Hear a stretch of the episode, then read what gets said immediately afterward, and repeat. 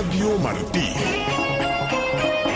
Cubriendo toda la isla con las noticias más importantes de Cuba y el mundo. Radio Martí por los 1180 AM. Por nuestras frecuencias de onda corta y a través de martinoticias.com. Radio Martí, siempre contigo.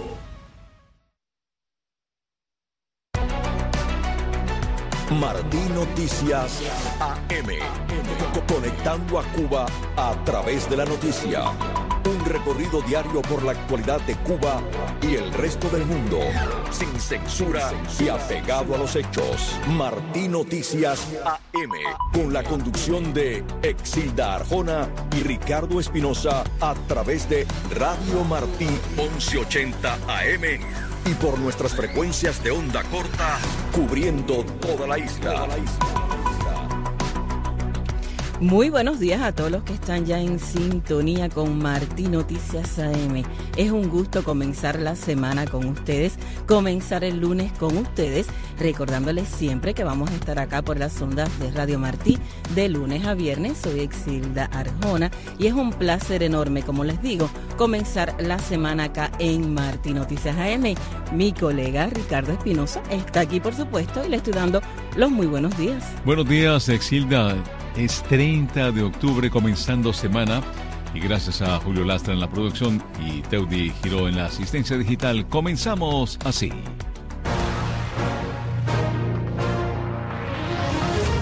Así amanece Cuba.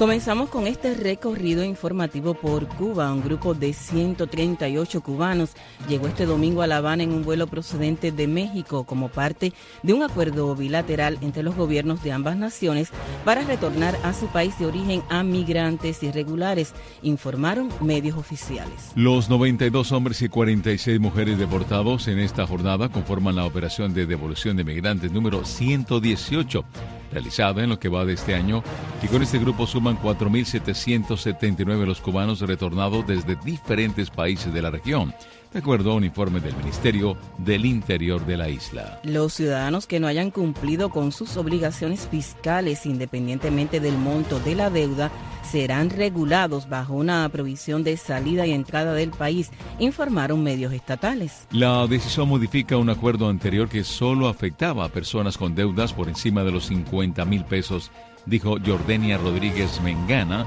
especialista del Departamento de Atención al Contribuyente de la ONAT, citada por el diario local. Y el régimen cubano ofreció enviar brigadas médicas a México, a donde ya ha exportado cientos de profesionales de la salud luego del paso del huracán Otis, informó el presidente de ese país, Andrés Manuel López Obrador. El ofrecimiento llega poco más de un mes después de que el gobierno de México anunciara la ampliación por un año más del convenio por el cual La Habana exportó a ese país cientos de médicos que estaría cubriendo el déficit de personal sanitario en hospitales locales. Era Lidia Frometa, esposa del periodista independiente Lázaro Yuri Valles Roca, encarcelado desde el año 2021, hizo un llamado a la sociedad civil en Cuba a unirse y alzar la voz en favor de los presos políticos del régimen.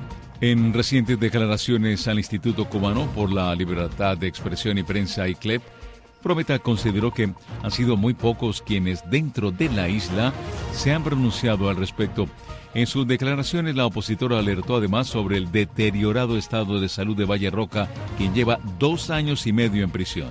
Seguimos con más informaciones de Cuba. En una reunión que tuvo lugar en La Habana, el miembro del Comité Central del Partido Comunista de Cuba y primer secretario del partido en la capital, Luis Antonio Torres Iribar, dijo que la crisis con la recogida de la basura es el principal desafío de la ciudad en estos momentos. Sin embargo, Exilda, en las calles de toda la ciudad se repite la misma escena en casi cada esquina los basureros desbordados y montones de desechos acumulados durante días y a veces semanas.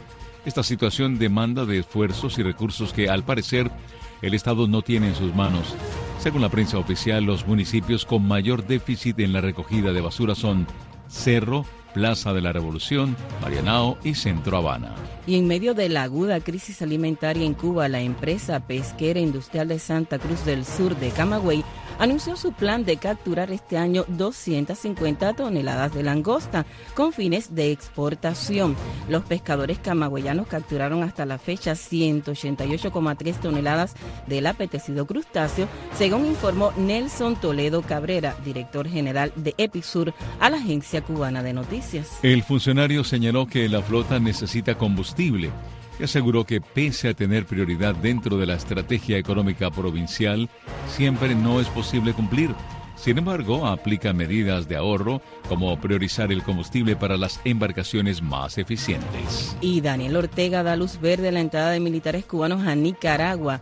El presidente de Nicaragua autorizó la entrada al país de tropas, naves y aviones de las Fuerzas Armadas de Rusia a partir del primero de enero del próximo año, así como de Cuba, Venezuela y Estados Unidos, informó el diario oficial La Gaceta, citado por EFE. El gobernante sandinista emitió un decreto presidencial a través del cual permite el ingreso de un número que no ha sido establecido de personal militar extranjero a Nicaragua, así como de naves y aeronaves, y según el documento oficial, el fin de esta medida es de intercambio y asistencia humanitaria en beneficio mutuo en caso de situaciones de emergencia durante el primer semestre de 2024.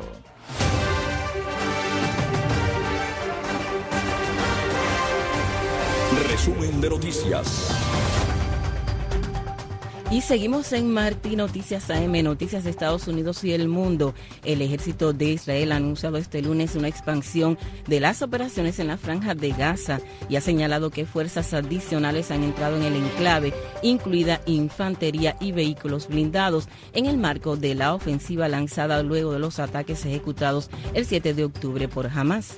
El portavoz del ejército de Israel, Daniel Hagari, ha hablado de una operación terrestre extendida en la franja con fuerzas de tierra, carros de combate e infantería que avanzan hacia los terroristas progresa de forma gradual y se intensifica, según un comunicado publicado así por la Fuerza de Defensa de Israel. El ejército israelí ha informado que ha atacado este domingo infraestructura militar en la provincia de Daraa, en el sur de Siria, en respuesta a ataques previos desde territorio sirio hacia los altos del Golán, ocupados por Israel en medio de la escalada de la violencia por la situación en la franja de Gaza. Un avión de la Fuerza Aérea Israelí ha atacado infraestructura militar en territorio sirio, dos emplazamientos de las Fuerzas Armadas sirias en una zona rural de la gobernación de Daraa, produciendo algunas pérdidas materiales. La Oficina de Naciones Unidas para la Coordinación de Asuntos Humanitarios ha celebrado el paso de 33 camiones este domingo cargados de agua,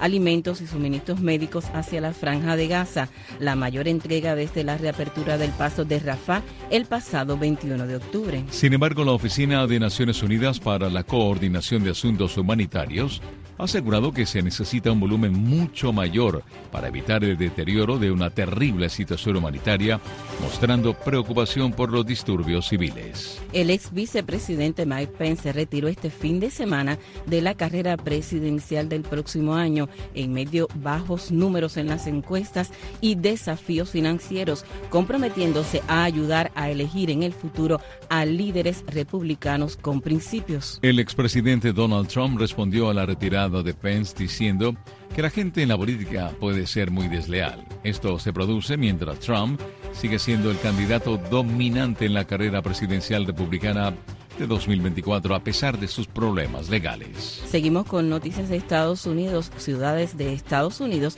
se están recuperando de otro espantoso fin de semana de violencia armada.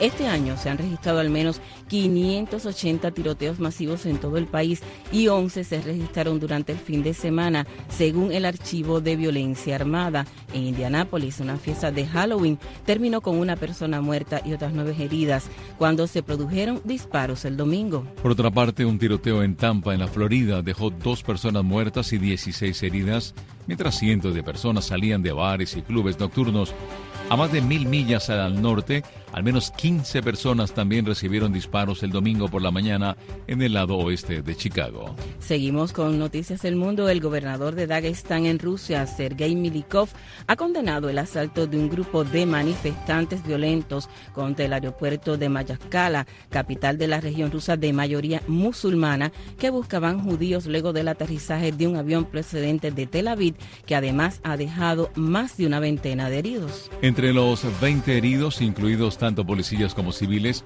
al menos 10 han necesitado ser hospitalizados, según un balance confirmado por el Ministerio de Sanidad Regional.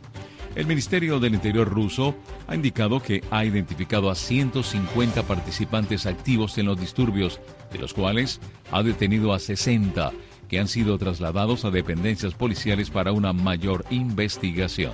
Las Fuerzas Armadas ucranianas han elevado a cerca de 300.000 el número de militares rusos muertos en combate desde el inicio de la invasión de Ucrania en febrero del año 2022 por orden del presidente ruso Vladimir Putin, una cifra muy superior a la confirmada por Moscú. El Estado Mayor del Ejército ucraniano ha indicado en un mensaje en su cuenta de la red social Facebook que durante el último día han sido liquidados, así dice, 860 militares, lo que sitúa en total en 299.940 según los datos que maneja Kiev.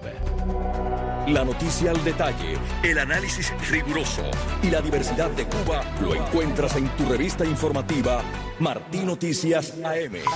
Un espacio conducido por Ricardo Espinosa y Exilda Arajona a través de la señal de Radio Martí 1180 AM y por nuestras frecuencias de onda corta para el pueblo de Cuba.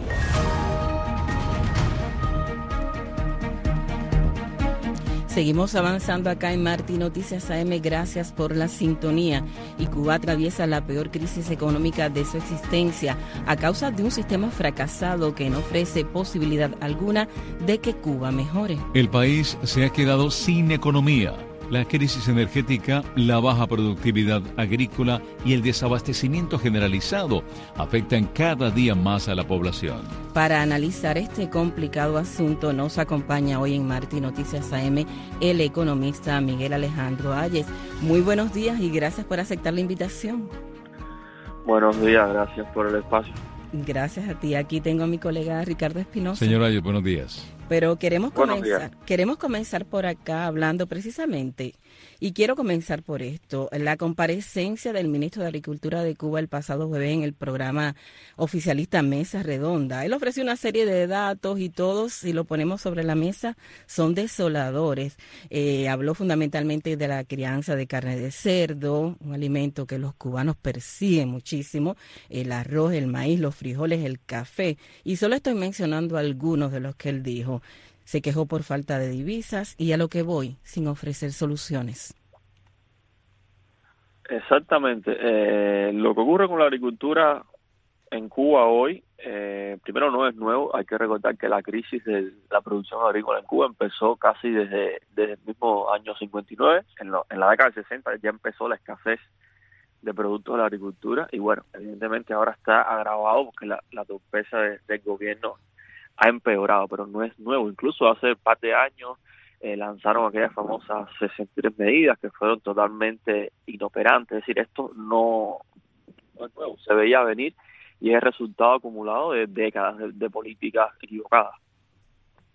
Señora, actualícenos por favor la situación del combustible, el desabastecimiento a las colas. ¿Cómo está el tener la oportunidad para que funcione una economía? Necesita combustible. Hoy lunes, ¿cómo está Cuba? Bueno, hoy hoy lunes lo que lo que ocurre en Cuba más bien es una situación de escasez acostumbrada. O sea, que yo le llamo escasez acostumbrada a que no es el caso de Argentina, que de pronto eh, eh, estaban en estos días con también largas filas y demás, pero es algo que, que se da unos días, que la gente sale, protesta. En Cuba ya es habitual la, la larga cola de, que se marca con días de, antelación para conseguir el, el combustible. Y al mismo tiempo, eh, eh, ya hay una especie de subeconomía, que es el, eh, el prolongar en el tiempo este funcionamiento que, que encarece todo, que hace que los alimentos estén subiendo casi por semana, casi semanalmente suben los precios en Cuba, que las personas pasan cada, que pasan cada vez más trabajo, la mendicidad, la situación de mendicidad ha aumentado en las calles cubanas de una manera significativa. Todo esto como resultado de eh, esta misma crisis, o sea, porque el, el, el, la crisis de combustible se refleja en todos los sectores de la vida y eso eh, creo que Cuba es un buen ejemplo. La crisis se refleja incluso en la recogida de basura. Estábamos leyendo que bueno que se está convocando a las micro, pequeñas y medianas empresas, a las MIPIMES, para que se sumen a una campaña de recolección de basura. Eh, sí, en Cuba la, la, crisis con la recolección de la basura tampoco tampoco es nueva. Hace ya, eh, al menos que yo recuerde, eh, varios años, quizás eh, puede existir de antes, eh, se venía dando la situación de eh, el acumulado de la basura, sobre todo porque en, como parte de la, de, la crisis sistémica que tiene el país, hay una especie de mecanismo de corrupción que existe dentro del el sector comunal, ¿no? como se llama en Cuba, eh, sí, como lo, conoce la gente popularmente, que tiene que ver con el uso del combustible, eh, ya no para hacer los viajes de recogida de basura, sino simplemente para venderlo en el mercado negro. Si a esa si a, ese mecanismo tradicional se le suma la falta de combustible, pues nada, se dispara la, eh, la ineficiencia a la hora de recoger la basura. ¿no? Señora, es el tema de la bancarización, un tema que aparentemente venía como, como un paño de agua tibia para tratar de, de curar esa tremenda fiebre del, del dinero circulante. Al día de hoy, ¿cómo marcha?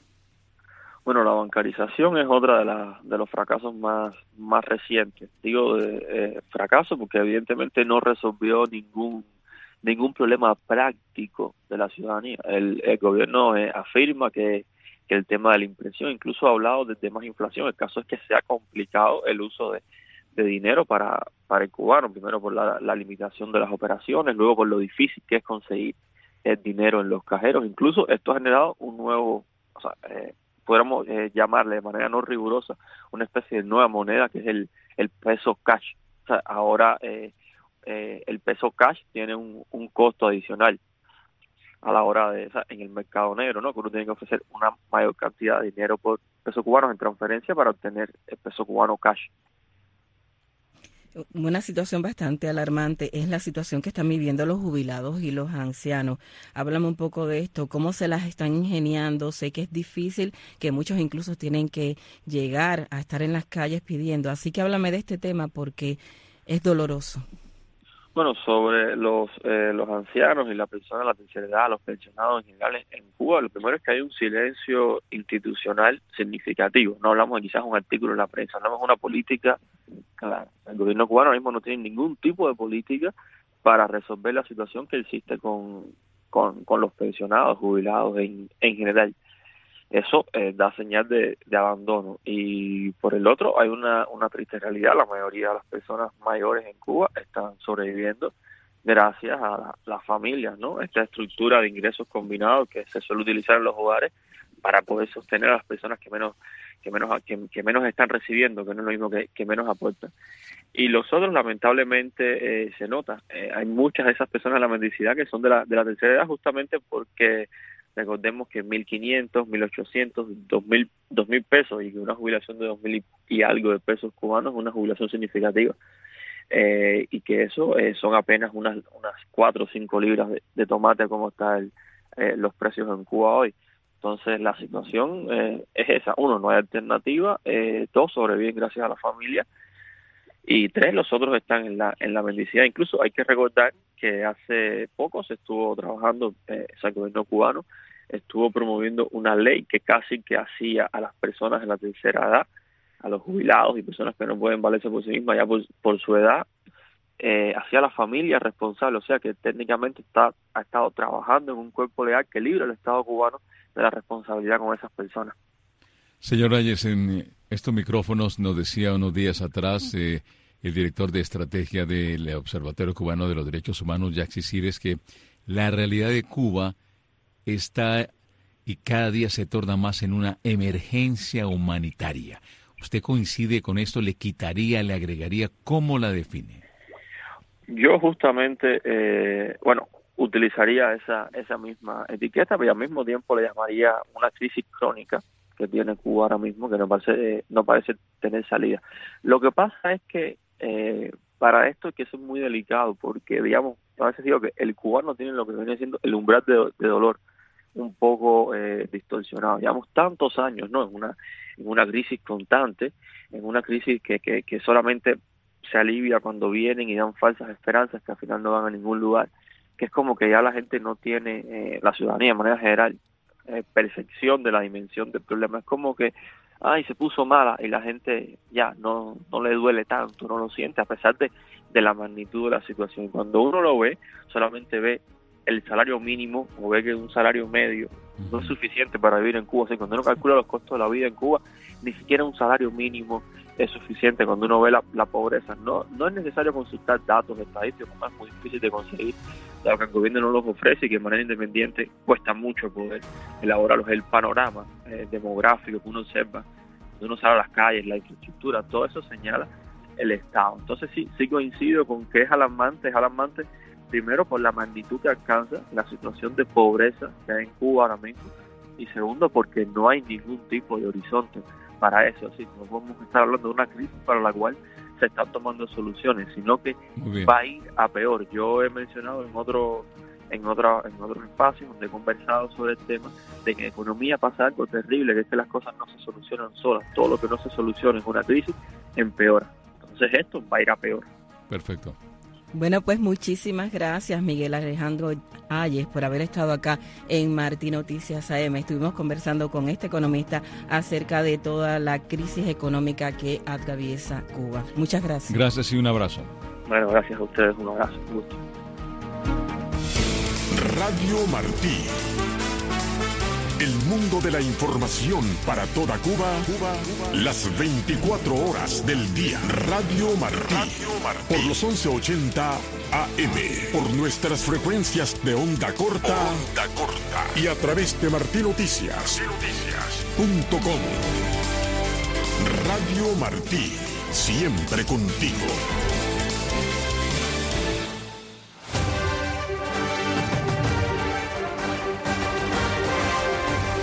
Resumen de noticias. Seguimos en Martín Noticias AM. Gracias por la sintonía. Actualización informativa, Ariane González a esta hora nos informa. Gracias, buenos días para ambos. El juicio a Jorge Luis Boada Valdés, para quien la Fiscalía Provincial de La Habana solicita 15 años de privación de libertad, será el próximo 2 de noviembre. El joven de 29 años está acusado de propaganda contra el orden constitucional y otros actos contra la seguridad del Estado por haber escrito en lugares públicos del municipio 10 de octubre la frase contra el gobernante Miguel Díaz Canel, que se convirtió en consigna de las manifestaciones populares. Su padre, Jorge Luis Boada, habló con Martín Noticias. Iba a celebrar en el Tribunal de La Habana, pero estaban haciendo las gestiones para trasladarlo para el Tribunal de Octubre, que es donde él pertenece, pero todavía no se ha confirmado. Estamos esperando que la abogada vaya a la prisión, que tiene que ir a verlo para ponerse de acuerdo con él para lo del juicio. Según él me explicó, que le habían puesto en una serie de cosas que son mentiras y que la abogada dijo que eso iba abajo en el juicio. Boada Valdés podría estar en huelga de hambre debido a un incidente con las autoridades de la prisión Valle Grande, donde está recluido, pero la familia no ha sabido más del preso político desde la visita del pasado jueves, fecha en que ocurrieron los hechos que probablemente lo condujeron a la protesta. Y activistas de la sociedad civil cubana desconfían de las cifras que divulga el gobierno sobre las viviendas recuperadas tras el paso del huracán Ian. Yolanda Huerga amplía. Miembros de la sociedad civil afirmaron este domingo a Martín Noticias que la recuperación del fondo habitacional en Cuba no avanza con la celeridad que necesitan los afectados por los desastres, aún considerando las cifras oficiales. Las cifras de la oficialidad no son para nada confiables. En la práctica lo que se ve es que no se avanza a un ritmo como debía ser en estos casos. Pero es que no es extrañar, porque no se trata solo de las viviendas que son afectadas durante eventos climatológicos. Es que la desidia de la dictadura hace que viviendas continuamente estén sufriendo derrumbe. Indicó desde Mariel Artemisa Moisés Leonardo Rodríguez, coordinador de la organización independiente Corriente Martiana. Vemos que el número de cubanos con el derecho a una vivienda adecuada, satisfecho, no es posiblemente ni la mitad de la población. Porque ellos hablan de que hay un déficit de cerca de un millón de viviendas. Pero cuando uno mira a su alrededor, ve situaciones en las que, por ejemplo, en mi caso, vivimos tres generaciones en una casa que fue hecha a finales del siglo XIX. Y entonces, tres generaciones viviendo en una misma residencia no eh, tienen el derecho a una vivienda adecuada, satisfecho. En una reunión el sábado en la que participó el gobernante Miguel Díaz Canel, se informó que el huracán Ian dejó un total de 103.559 afectaciones en viviendas, entre derrumbes totales, parciales y otros perjuicios. En Pinar del Río, donde Ian dañó más de 100.000 viviendas, la recuperación está al 51%. En el resto de las provincias apenas quedan secuelas en las viviendas, dijeron las autoridades. Yo considero que algunos parciales han sido recuperados, pero la mayoría de los derrumbes totales están sin recuperar. Las personas han hecho por sus propios esfuerzos facilidades temporales, quiere decir, con la misma madera que quedó de la vivienda afectada, hicieron casitas más pequeñas y de ahí están viviendo sin las condiciones adecuadas. Coincidió el presidente de la Liga de Campesinos de Cuba, Esteban Ajete, residente en San Diego de los Baños, Pinar del Río. Y el centralismo de toda la entidad estatal que no permite que haya una fluidez de la construcción, no solo el clima, pues precisamente el huracán comunismo, como diría yo. Yolanda Huerga, Martín Noticias. En Venezuela, integrantes de la Comisión Nacional de Primaria están citados hoy ante la Fiscalía en calidad de investigados. Aymara Lorenzo, nuestra corresponsal en Caracas, informa. Jesús María Casal, Mildred Camero y Roberto Abdul, integrantes de la Comisión Nacional de Primaria, deben comparecer en calidad de investigados este lunes ante la Fiscalía de Caracas por supuesto fraude en la elección primaria, en la que casi dos millones y medio de votantes manifestaron su voto con el que María Corina Machado ganó el proceso electoral opositor. La plataforma unitaria, en un comunicado difundido a través de la red social X, escribió: Una vez más rechazamos la infame pretensión del régimen de Nicolás Maduro de criminalizar la épica ciudadana, esta vez citando a tres de los miembros de la comisión y a los presidentes de las juntas regionales en todo el país. Tal y como lo dijo el fiscal designado por el régimen de Maduro, Tarek William Saab, investigarán hasta el último eslabón de la cadena que participó en la primaria. Otra línea de investigación será buscar y saber quiénes compraron las cajas de cartón, los lápices, la mesa. La Corte Penal Internacional citó e incluyó en sus investigaciones por violación a los estatutos de Roma a los fiscales del Ministerio Público que libraron boletas para este 30 de octubre en contra de los integrantes de la Comisión Nacional de Primaria. Desde Caracas, Venezuela, Mara Lorenzo, Martín Noticias. Y en Colombia celebraron el domingo elecciones para alcaldías, gobernaciones y otros cargos locales. Los detalles desde Bogotá con Federico Fulleda. Los colombianos cambiaron el rumbo de la política durante las elecciones regionales dominicales en la que los candidatos a alcaldías y gobernaciones de tendencia social comunista fueron derrotados abrumadoramente y el partido que respaldó al presidente, el exguerrillero Gustavo Petro, perdió en esta jornada de votación. Los alcaldes de las capitales y gobernaciones de 32 departamentos quedaron en poder de partidos de oposición a la corriente política de Petro, según los resultados.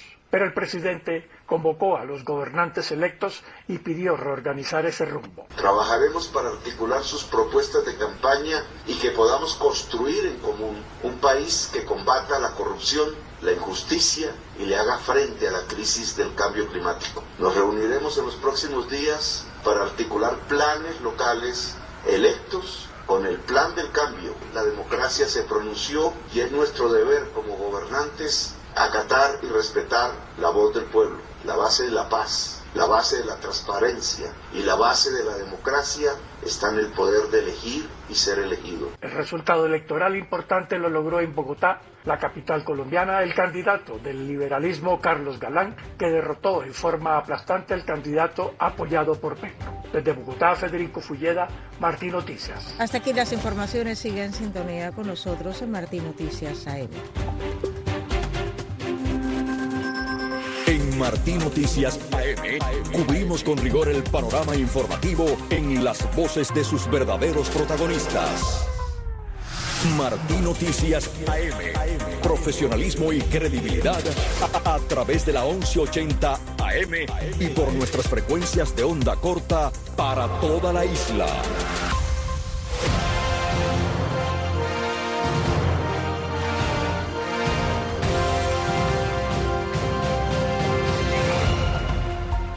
Avanzamos en este penúltimo día del mes de octubre. Hoy es 30 día lunes. El ejército de Israel ha anunciado hoy una expansión de las operaciones en la franja de Gaza y ha señalado que fuerzas adicionales han entrado en el enclave, incluida infantería y vehículos blindados, en el marco de la ofensiva lanzada tras los ataques ejecutados el 7 de octubre por Hamas. El portavoz del ejército de Israel, Daniel Hagari, ha hablado de una operación terrestre extendida en la franja con fuerzas de tierra, carros de combate e infantería que avanzan hacia los terroristas. Progresa de forma gradual y se intensifica, según un comunicado publicado por las fuerzas de defensa de Israel. Tratamos este tema con Luis Fleischman, profesor del Palm Beach College, analista político experto en Medio Oriente. Buenos días, señor Fleischman. Buenos días. Buen día, buen día, Ricardo y Excelda. Un placer estar con ustedes. Profesor, dos días ya de combate con Hamas y el ejército se está acercando a la capital de la franja de Gaza. ¿Qué es lo que está sucediendo a su parecer y cuál sería el riesgo de esta operación terrestre? Bueno, muy importante pregunta. El objetivo obviamente es eh, llegar y poner a los eh, dirigentes de Hamas en, la fuga, o por lo menos, como lo dijo claramente ayer el portavoz del ejército, eh, liquidar a Sinwar, que es el jefe militar de Hamas, en Gaza, y liquidar a todo y un cambio de régimen, o sea, eliminar a Hamas y sacarlos del gobierno donde ellos eh, gobiernan desde hace, si es que gobiernan, desde hace, eh, desde el año 2007, o sea, estamos hablando hace 16 años. Eh, ¿Cuáles son los riesgos? Yo creo que son muchos los riesgos, pero asumo que el ejército eh, israelí ha tomado eso en cuenta.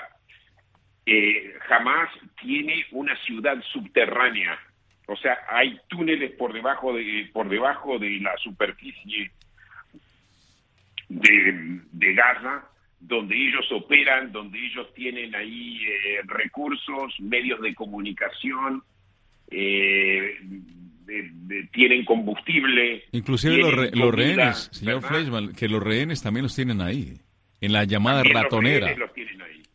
Sí.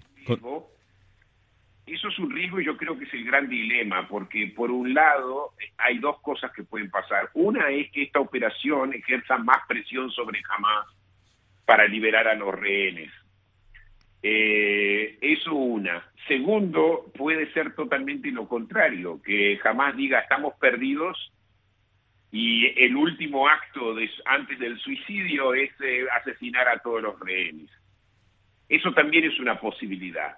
Pero recordemos que el Estado de Israel es una nación, o sea, es un Estado-nación y tiene que pensar también en el futuro.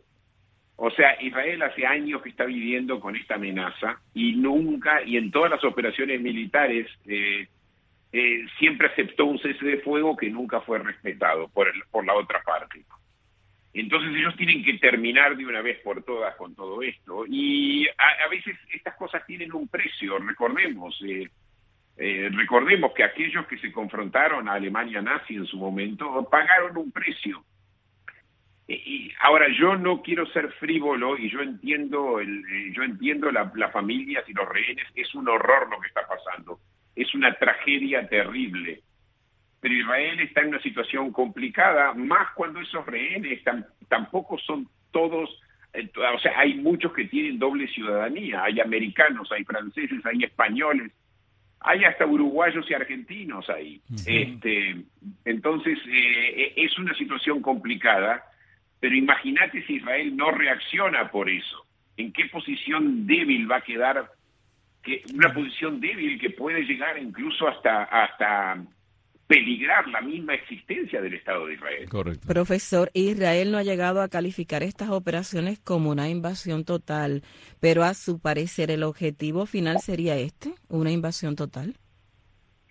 Eh, depende de los logros que tengan en la guerra yo pienso que en el momento que decapitan a la decapitan al liderazgo de Hamas y que Hamas ya no es una fuerza dentro de Gaza, ahí pararían. La cuestión es cuándo. Si no, yo creo que eh, la operación se, se, seguiría expandiendo.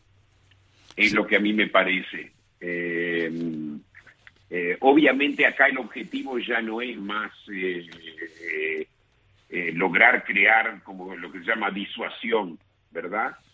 Lo que en inglés le llamamos deterrence. Acá es simplemente eliminar a Hamas de Gaza y posiblemente tener un escenario muy parecido al que tuvimos en 1982, cuando el liderazgo de la OLP fue evacuado del Líbano y se instaló en Túnez. Y yo creo que lo más eh, sensato sería de que esta gente, como mucho, que los que quedan de Hamas, se exilen en un lugar como Qatar. Profesor Fleischman, ¿qué le dice usted en las últimas horas el entrante presidente de la Cámara de Representantes de los Estados Unidos dijo que la prioridad iba a estar de Israel antes que Ucrania. Esto en referente a los nuevos fondos que serían enviados para paliar esta emergencia que se ha dado en este punto del planeta. Eh, bueno, yo la verdad creo que... Eh, Por encima de Ucrania, ¿no? Fue lo que dijo. Sí. Eh, él lo que quiere es hacer dos, dos cosas separadas y no unir el paquete como lo propuso el presidente Biden. Pero eh, yo creo que es muy importante ayudar a Ucrania, porque yo creo que estas dos guerras están, son paralelas. ¿A qué me refiero? Estamos peleando por el alma del mundo. Y en ese sentido yo estoy totalmente con el presidente Biden, eh, lo que dijo. Y yo creo que Mike Johnson, el, o sea, el portavoz o, el, el líder de la Cámara Baja, entiende eso para mí es importantísimo que eh, la ayuda a Ucrania continúe. Rusia no puede ganar esto. ¿Y dónde se descubrió la verdadera cara de Rusia? Ahora él se puso del lado de Hamas y tiene relación muy fuerte con Irán. Y está en constante, eh, Hamas acaba de hacer una visita a Moscú, los líderes de Hamas, y tiene una relación constante con Irán, lo vimos todo el tiempo. O sea, la cuestión es que el mundo en este momento está dividido y la cuestión es para quién estamos jugando. Claro. Si nosotros le retiramos la ayuda a Ucrania, vamos a vernos como muy, muy débiles y se va a debilitar el mundo occidental y Estados Unidos en particular. Estaremos muy atentos, profesor eh, Luis Fleischman. Él es maestro docente del Palm Beach College, analista político experto en Medio Oriente y nos ayuda a entender un poco lo que está sucediendo en las últimas horas cuando ya hay banderas de Israel ondeando en territorio de la Franja de Gaza. Le volveremos a llamar, profesor. Buen día y gracias. Gracias. Gracias por llamarme. Entérate de lo último en Martín Noticias AM. Una revista informativa comprometida con la veracidad y la inmediatez. Martín Noticias AM. Cada mañana a través de la señal de Radio Martín para toda la isla.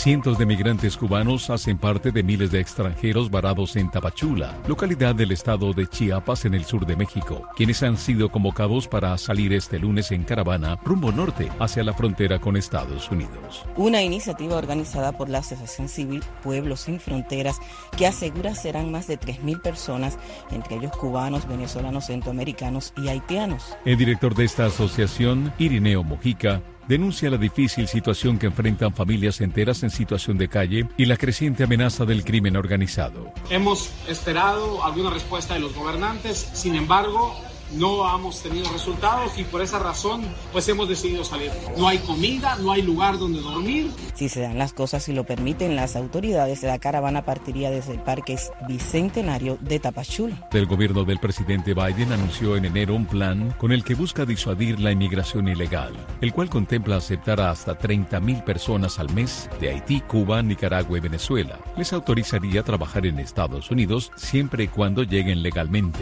tengan patrocinadores elegidos en los Estados Unidos y pasen los controles de antecedentes. A propósito de migración, el gobierno cubano recibió el jueves pasado 27 migrantes irregulares deportados desde Estados Unidos en el séptimo vuelo de su tipo desde que ambos países acordaron hace casi un año la reactivación de las devoluciones por vía aérea. Con este grupo ya suman 4.634 los migrantes retornados a territorio cubano en 115 operaciones de repatriación realizadas desde varios países de la región en lo que va de año, y de ellas 3.381 han sido desde Estados Unidos.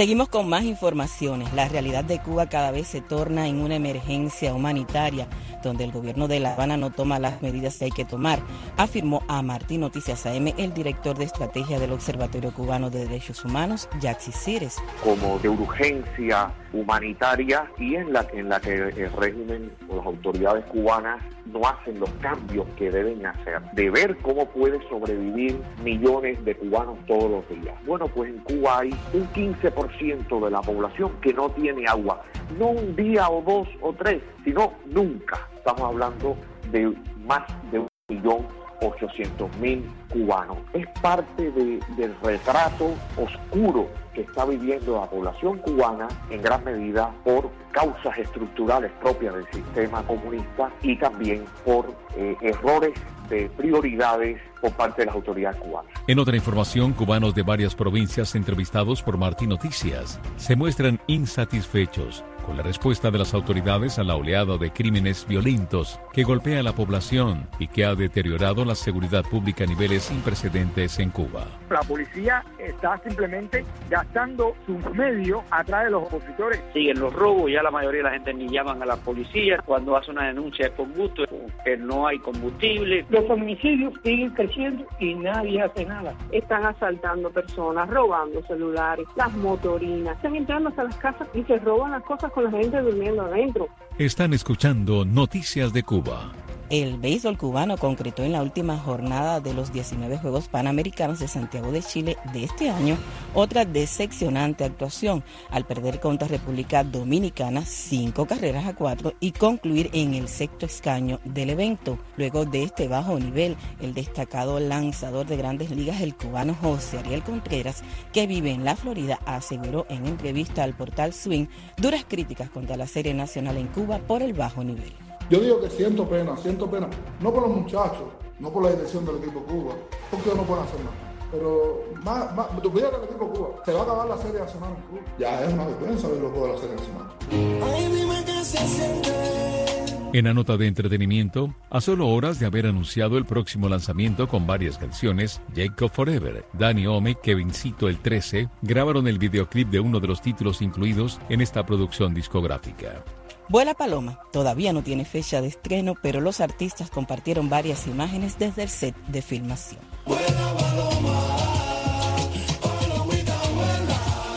Por otro lado, el Ballet Nacional de Cuba celebra su 75 aniversario con actuaciones que culminan en un homenaje a su fallecida fundadora Alicia Alonso. Giselle, el ballet romántico cuyo papel principal es conocido por Alonso y que interpretó hasta los 70 años, culminó una gala especial el pasado sábado 28 de octubre, fecha del aniversario, en el Teatro Nacional de Cuba. Martín Noticias AM. Conectando a Cuba a través de la noticia. Un recorrido diario por la actualidad de Cuba y el resto del mundo. Sin censura y apegado a los hechos. Martín Noticias AM. Con la conducción de Ricardo Espinosa y Exilda Arjona a través de Radio Martí 1180 AM y por nuestras frecuencias de onda corta, cubriendo toda la isla. Cada mañana, de lunes a viernes y de 8 a 10, escuchas Martí Noticias AM, la revista informativa matutina de Radio Martí, con los últimos acontecimientos ocurridos en Cuba y el mundo. Café Digital El repaso de la semana a la lista de las noticias más importantes sobre ciencia y tecnología. Café Digital, lo mejor de la semana de la ciencia y las nuevas tecnologías. Un programa donde la comunidad científica y tecnológica tiene su lugar. Café Digital. De lunes a viernes a las 10 y 30 de la mañana, a la 1 de la tarde y a las 11 de la noche. Por esta Radio Martí y por martinoticias.com. Seguimos acá en Marti Noticias AM y a esta hora contactamos en directo con el colega Ricardo Quintana. Desde Tapachula, el epicentro de la crisis eh, migratoria en la frontera sur de México, Ricardo nos informa sobre todo cuando se ha convocado a una caravana. Los últimos acontecimientos, Ricardo, un abrazo, bienvenido. Buenos días. Buenos días igualmente para ustedes y para todo el equipo que hace posible esta conexión y por supuesto a los radioyentes. Efectivamente, no solamente que se ha convocado, que sino, sino que ha salido de Tapachula una caravana con miles de migrantes. Hay quien calcula eh, la cantidad de extranjeros que se han sumado a esta caravana en 5.000, otros quizás la estén cifrando en, en 3.000 personas.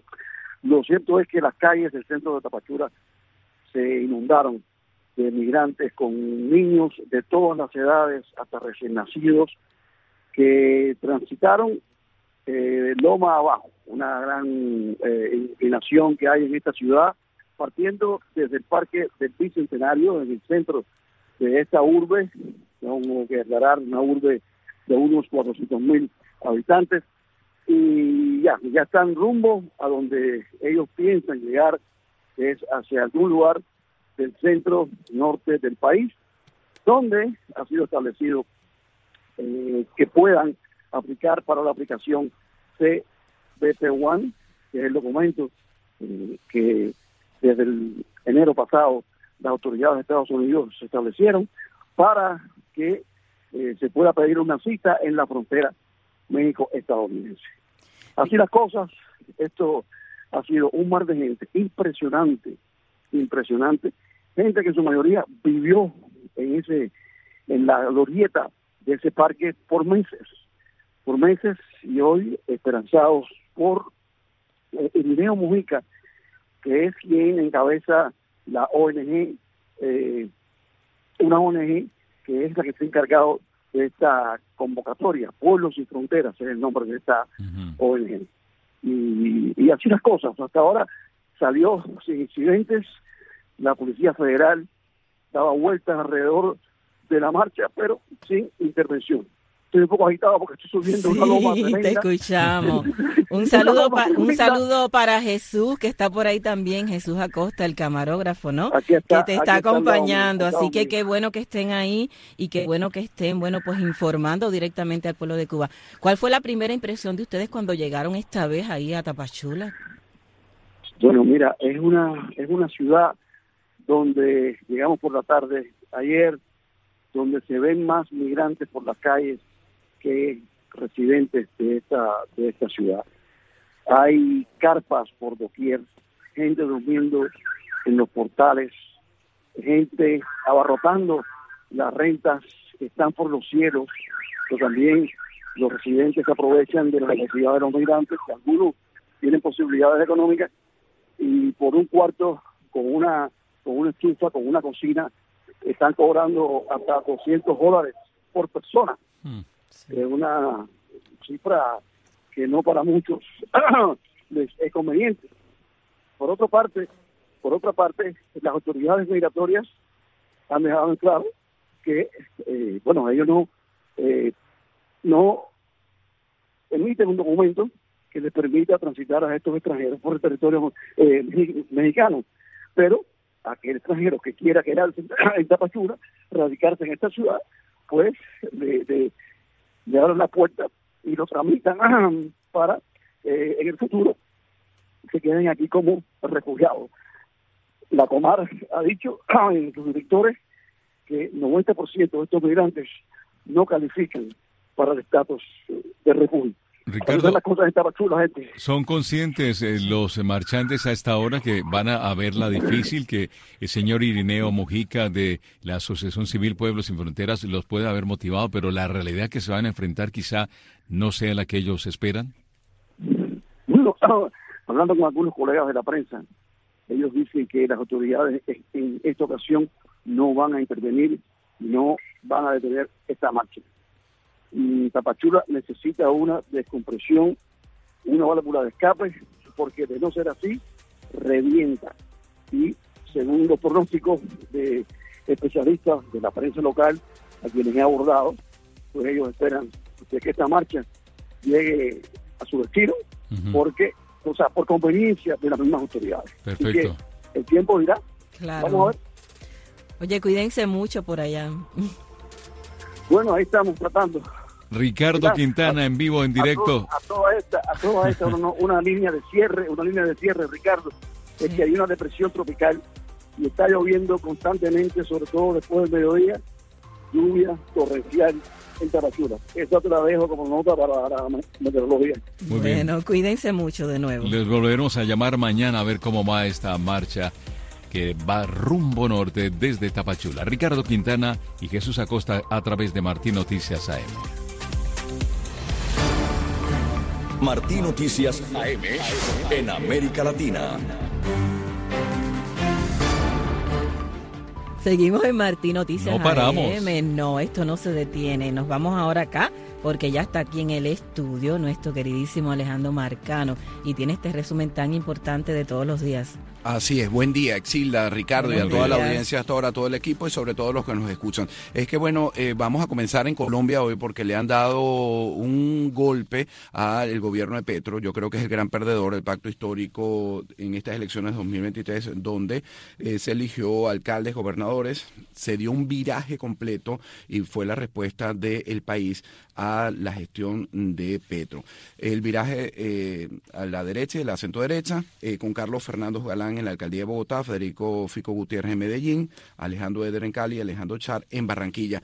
Las principales ciudades del país quedaron en manos de movimientos de derecha, las principales gobernaciones también Petro reaccionó tarde, pero intentó pues suavizar lo que fue esta derrota. Escribió en la red ex, hablan de mi derrota política y solo les adelanto un datazo. Las fuerzas políticas que triunfaron en mi campaña presidencial ganaron en siete departamentos. Hace cuatro años solo incidimos en uno, pero hace cuatro años no estaba en el gobierno, dicen, y así que realmente es una lectura importantísima para lo que viene y los tiempos que se están viviendo en Colombia. Pasamos a Argentina, donde se está viendo unas escenas muy parecidas a las de Venezuela, con escasez de combustible que se veían en el interior, pero no habían llegado a la capital, pues las largas filas de eh, pues personas esperando abastecer en las próximas 48 horas. Massa, que es el ministro de Economía, eh, quien pues ganó la primera vuelta de las elecciones, ha dicho que se está batiendo récords de producción y denunció que algunos guardaron producto a la espera de una posible devaluación, aumento de entre 20 y 40% del precio del combustible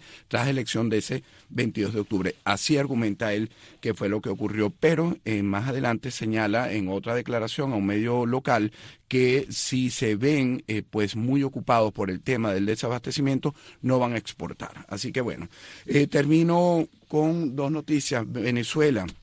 Hoy la misión de la, de la Comisión Nacional de Primaria, que fue ya perseguida hostigada por el régimen, se va a presentar a la Fiscalía. La propia gente de eh, la oposición ha señalado al pueblo que no vayan a la sede del Ministerio Público para evitar cualquier confrontación, así que veremos qué pasa allí. Y me quedo con una historia en México donde está Ricardo, ya escuchábamos su reporte. Esas historias bonitas que ocurren después del paso del huracán Otis, pues se ha convertido en una tragedia, pero dentro de ella una familia que perdió, queda solo la hija la madre la cubre con su cuerpo, una policía que fue mandada de EDF fue captada en una fotografía amamantando al chiquito que tenía 24 horas sin comer alimento. Dentro de la tragedia siempre hay cosas bonitas. Con esto me despido. Un gesto de vida. Gracias Alejandro Marcano Santelli en Martín Noticias AM. Deportes en Martín Noticias AM. Seguimos en Marti Noticias AM. Ustedes están escuchando deportes. Y si se habla de deporte, Pepe Lacayo. Es evidente. Buenos días. Muchas gracias. Buenos días. Vamos a comenzar rapidito con el medallero de los Juegos Panamericanos en Chile. Estados Unidos continúa de primero, no hay ningún secreto. Tiene 163 en total. México 88, Brasil 106, Canadá 98, Colombia con 43 y Cuba en el sexto lugar con 20 medallas en total, pero solo siete de ellas son de oro. Muy bien, ahora nos vamos al béisbol de las grandes ligas. Recuerden que esta noche el tercer juego de la Serie Mundial en vivo y en directo por su emisora favorita, Radio Martí. Estamos empatados a un juego por igual. Tenemos ya los abridores para el encuentro de esta noche. El futuro miembro del Salón de la Fama, Max Schwetzer, contra Brandon Fatt. Ese partido a las 8 y 3 en Arizona. Así que este, la Serie Mundial, mucha gente ya desde ahora está pensando que va a siete juegos. Y el jonrón que conectó a Dolis García en el primer juego de la Serie Mundial es el número 17 en toda la historia para dejar a alguien en el campo. Estamos hablando desde 1903 que se jugó la primera Serie Mundial y el primero desde que este servidor narró un jonrón en el inning número 18 en, en el año 2018 en la Serie Mundial entre los Dodgers y los Medias Rojas de Boston. Así que se hizo historia. Muy bien, vamos a hablar del Superclásico. Se jugó el sábado en el Estadio Olímpico de Montjuic el clásico Real Madrid-Barcelona con victoria para el equipo merengue 2 por 1 con dos goles de Jude Bellingham lleva 13 goles en 13 partidos jugados, este fenómeno que ahora se ha convertido en el mejor futbolista del planeta. ¿Tú te has dado cuenta que cada vez que el Real Madrid contrata a alguien, se convierte en un jugador de primera categoría? Sí, una joyita. ¿Tú sabías quién era Jude Bellingham hace dos meses? Un jugador ahí. Común y corriente. De, proyección. Correcto. ¿Tú sabías quién era Luka Modric hace 10 años? Para nada. ¿Tú sabías quién era Sergio Ramos hace 10 años? En el Mundial jugaba bien un muchacho liviano, pero, pero con la proyección que tiene y el peso sobre todo. ¿Tú sabías quién era Cristiano Ronaldo hace 10 años? No. no. Y ahora, y mira cuando se fue el Real Madrid, Cristiano Ronaldo no ha hecho absolutamente nada. ¿Por qué no mencionaste? ¿Quién, era? Ah, quién tú sabes también en esa lista. Ah, porque no jugó en el Real Madrid. No importa, pero empezaste a mencionar, empezaste a mencionar y lo dejaste fuera. Mira, mm. contrataron a Jude Bellingham. El, el, Real Madrid por una ganga, la ganga del siglo, contrataron a Jude Bellingham. ¿Quién es Karim Benzema? Nadie se acuerda ya de Karim Benzema en el Real Madrid. ¿Quién era Keylor Navas? ¿Quién ha sido Keylor Navas después del Real Madrid? ¿No? Y no solamente eso, mira, el mismo Luka Modric fue de un jugador mm, entre el montón a balón de oro cuando fue al Real Madrid. Cristiano Ronaldo se fue del Real Madrid, absolutamente nada. Este muchachito metió dos goles el sábado en el Estadio Olímpico de Montjuic para derrotar al Barcelona en casa 2 por 1, incluyendo un cañonazo de 35 metros. ¿Tú lo viste? Sí, el primer tiempo del, equipo culé, pero el segundo tiempo fue de merengue. Totalmente, merengue. Así que el, el el Real Madrid continúa de primero en la Liga Española con 28 puntos y el Barcelona esta derrota le costó caro Ahora está en el cuarto lugar porque el Atlético de Madrid le pasó por encima. El Barça tiene 24 puntos, el Atlético tiene 25. Se, estima que 400 millones de televidentes vieron este partido por todo el planeta, que tuvo, se jugó a las 10 de la mañana hora de Cuba para acomodar a China, a India, a Japón, a todos los, a todos los continentes, porque todo el mundo quiere ver el clásico Real Madrid-Barcelona. Mientras tanto, en el otro clásico, el Manchester City de Pep Guardiola derrotó 3 por 0 al Manchester United con dos goles de Haaland, el que para muchos debería de ser el balón de oro, como diciendo, ya se filtró, ya se filtró que, eh, que, el balón de oro lo va a ganar Messi. Se filtró por el mismo. Por ah, la, ah, lo mencionaste. Ella sabía que yo iba a mencionar a Messi. Ok, ella, ella lo sabía. bueno, entonces, pero Eric Haaland como diciendo, ah, sí, no me van a dar el balón de oro. Metió dos goles anoche.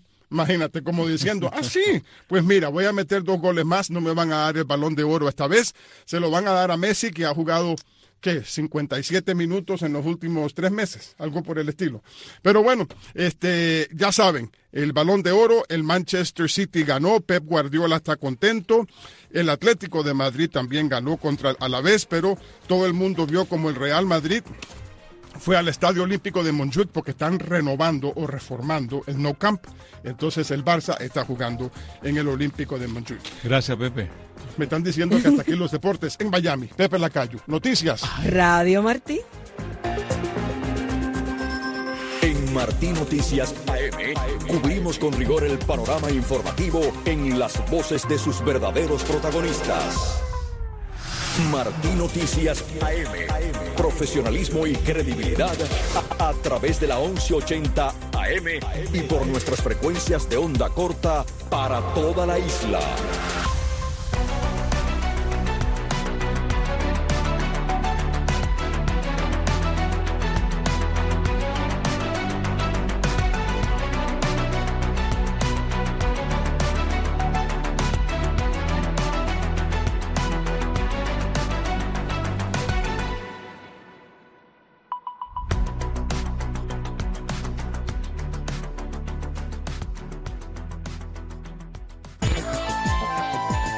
Los oyentes que nos escuchan en onda corta, les informamos que en breve podrán sintonizarnos en los 5.980 kHz, banda de 49 metros, y en los 7.355 y los 7.435 kHz, banda de 41 metros. Manténganse en sintonía con Radio Martí.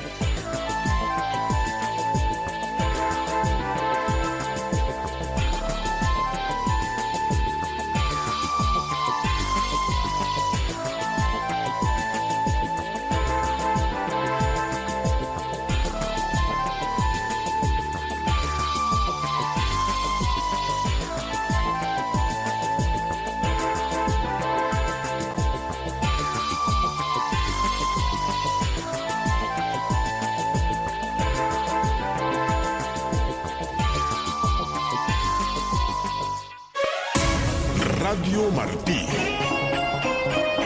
Cubriendo toda la isla con las noticias más importantes de Cuba y el mundo.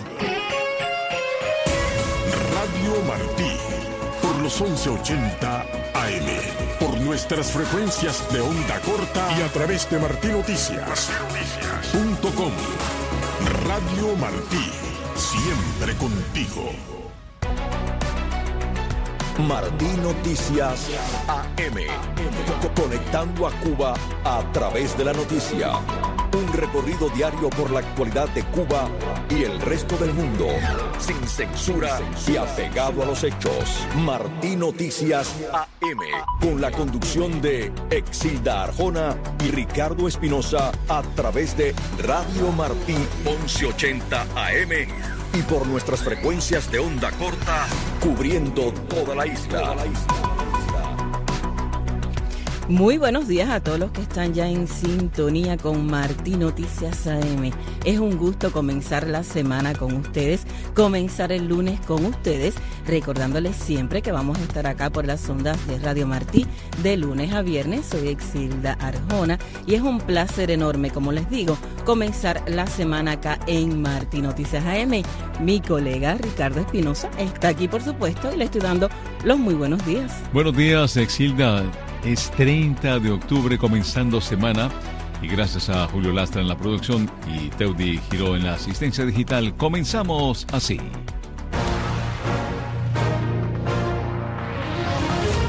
Así amanece Cuba. Comenzamos con este recorrido informativo por Cuba. Un grupo de 138 cubanos llegó este domingo a La Habana en un vuelo procedente de México como parte de un acuerdo bilateral entre los gobiernos de ambas naciones para retornar a su país de origen a migrantes irregulares, informaron medios oficiales. Los 92 hombres y 46 mujeres deportados en esta jornada conforman la operación de devolución de migrantes número 118 realizada en lo que va de este año y con este grupo suman 4.779 los cubanos retornados desde diferentes países de la región, de acuerdo a un informe del Ministerio del Interior de la isla. Los ciudadanos que no hayan cumplido con sus obligaciones fiscales independientemente del monto de la deuda serán regulados bajo una provisión de salida y entrada del país, informaron medios estatales. La decisión modifica un acuerdo anterior que solo afectaba a personas con deudas por encima de los 50 mil pesos, dijo Jordania Rodríguez Mengana, especialista del Departamento de Atención al Contribuyente de la ONAT, citada por el diario local. Y el régimen cubano ofreció enviar brigadas médicas a México, a donde ya ha exportado cientos de profesionales de la salud luego del paso del huracán Otis, informó el presidente de ese país, Andrés Manuel López Obrador. El ofrecimiento llega poco más de un mes después de que el gobierno de México anunciara la ampliación por un año más del convenio por el cual La Habana exportó a ese país cientos de médicos que estaría cubriendo el déficit de personal sanitario en hospitales locales. Era Lidiris Frometa, esposa del periodista independiente Lázaro Yuri Valles Roca, encarcelado desde el año 2021, hizo un llamado a la sociedad civil en Cuba a unirse y alzar la voz en favor de los presos políticos del régimen. En recientes declaraciones al Instituto Cubano por la Libertad de Expresión y Prensa ICLEP, Prometa consideró que han sido muy pocos quienes dentro de la isla se han pronunciado al respecto. En sus declaraciones, la opositora alertó además sobre el deteriorado estado de salud de Valle Roca, quien lleva dos años y medio en prisión.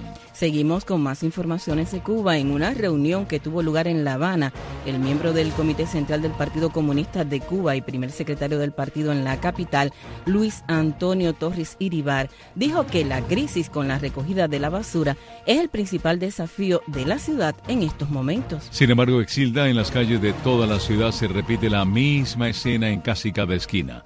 Los basureros desbordados y montones de desechos acumulados durante días y a veces semanas. Esta situación demanda de esfuerzos y recursos que, al parecer, el Estado no tiene en sus manos. Según la prensa oficial, los municipios con mayor déficit en la recogida de basura son Cerro, Plaza de la Revolución, Marianao y Centro Habana. Y en medio de la aguda crisis alimentaria en Cuba, la empresa pesquera industrial de Santa Cruz del Sur de Camagüey anunció su plan de capturar este año 250 toneladas de langosta con fines de exportación. Los pescadores camagüeyanos capturaron hasta la fecha 188,3 toneladas del apetecido crustáceo, según informó Nelson Toledo Cabrera, director general de Epixur, a la agencia cubana de noticias. El funcionario señaló que la flota necesita combustible aseguró que pese a tener prioridad dentro de la estrategia económica provincial, siempre no es posible cumplir. Sin embargo, aplica medidas de ahorro como priorizar el combustible para las embarcaciones más eficientes. Y Daniel Ortega da luz verde a la entrada de militares cubanos a Nicaragua. El presidente de Nicaragua autorizó la entrada al país de tropas, naves y aviones de las Fuerzas Armadas de Rusia a partir del primero de enero del próximo año, así como de Cuba, Venezuela y Estados Unidos, informó el diario oficial La Gaceta, citado por EFE. El gobernante sandinista emitió un decreto presidencial a través del cual permite el ingreso de un número que no ha sido establecido de personal militar extranjero a Nicaragua, así como de naves y aeronaves, y según el documento oficial, el fin de esta medida es de intercambio y asistencia humanitaria en beneficio mutuo en caso de situaciones de emergencia durante el primer semestre de 2024.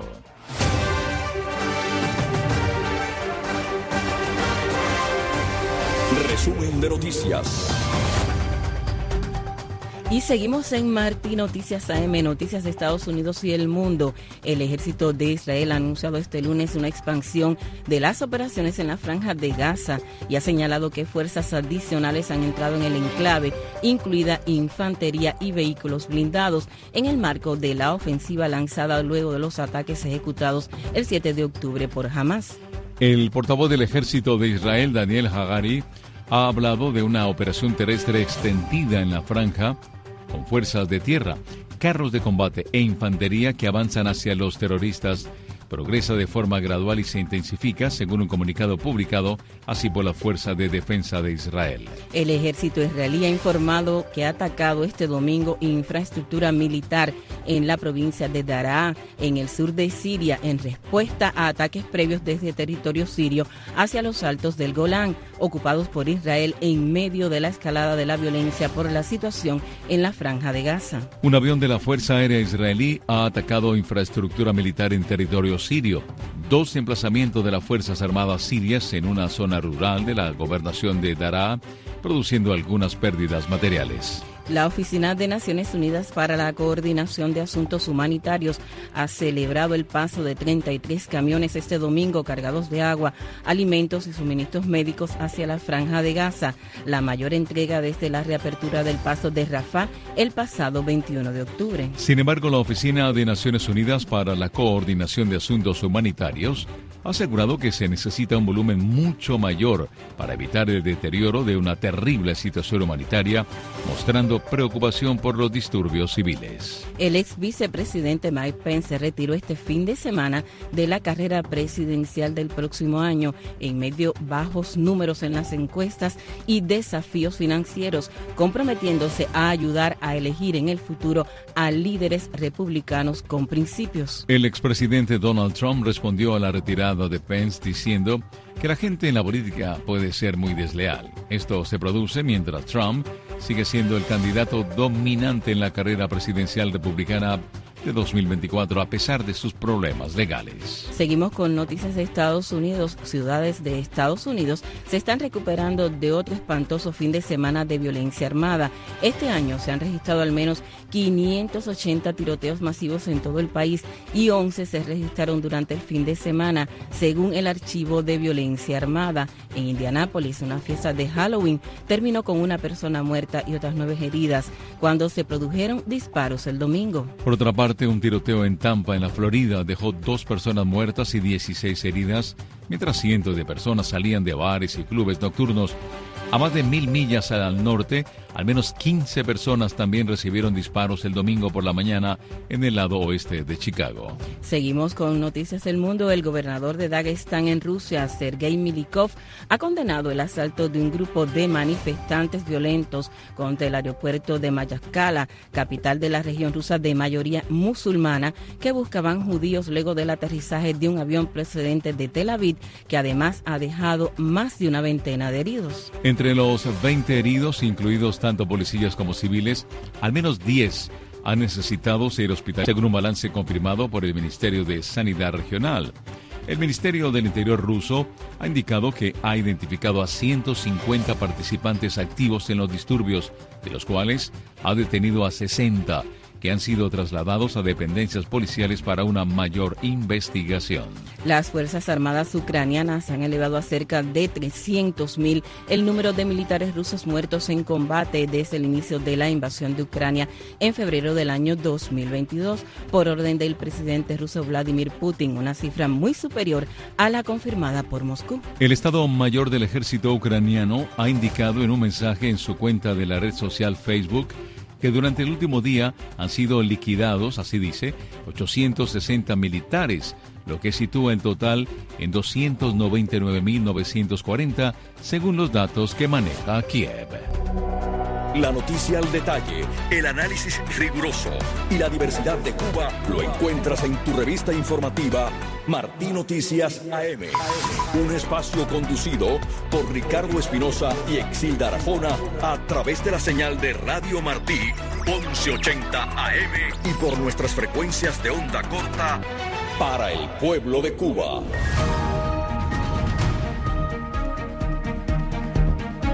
Seguimos avanzando acá en Martí Noticias AM. Gracias por la sintonía.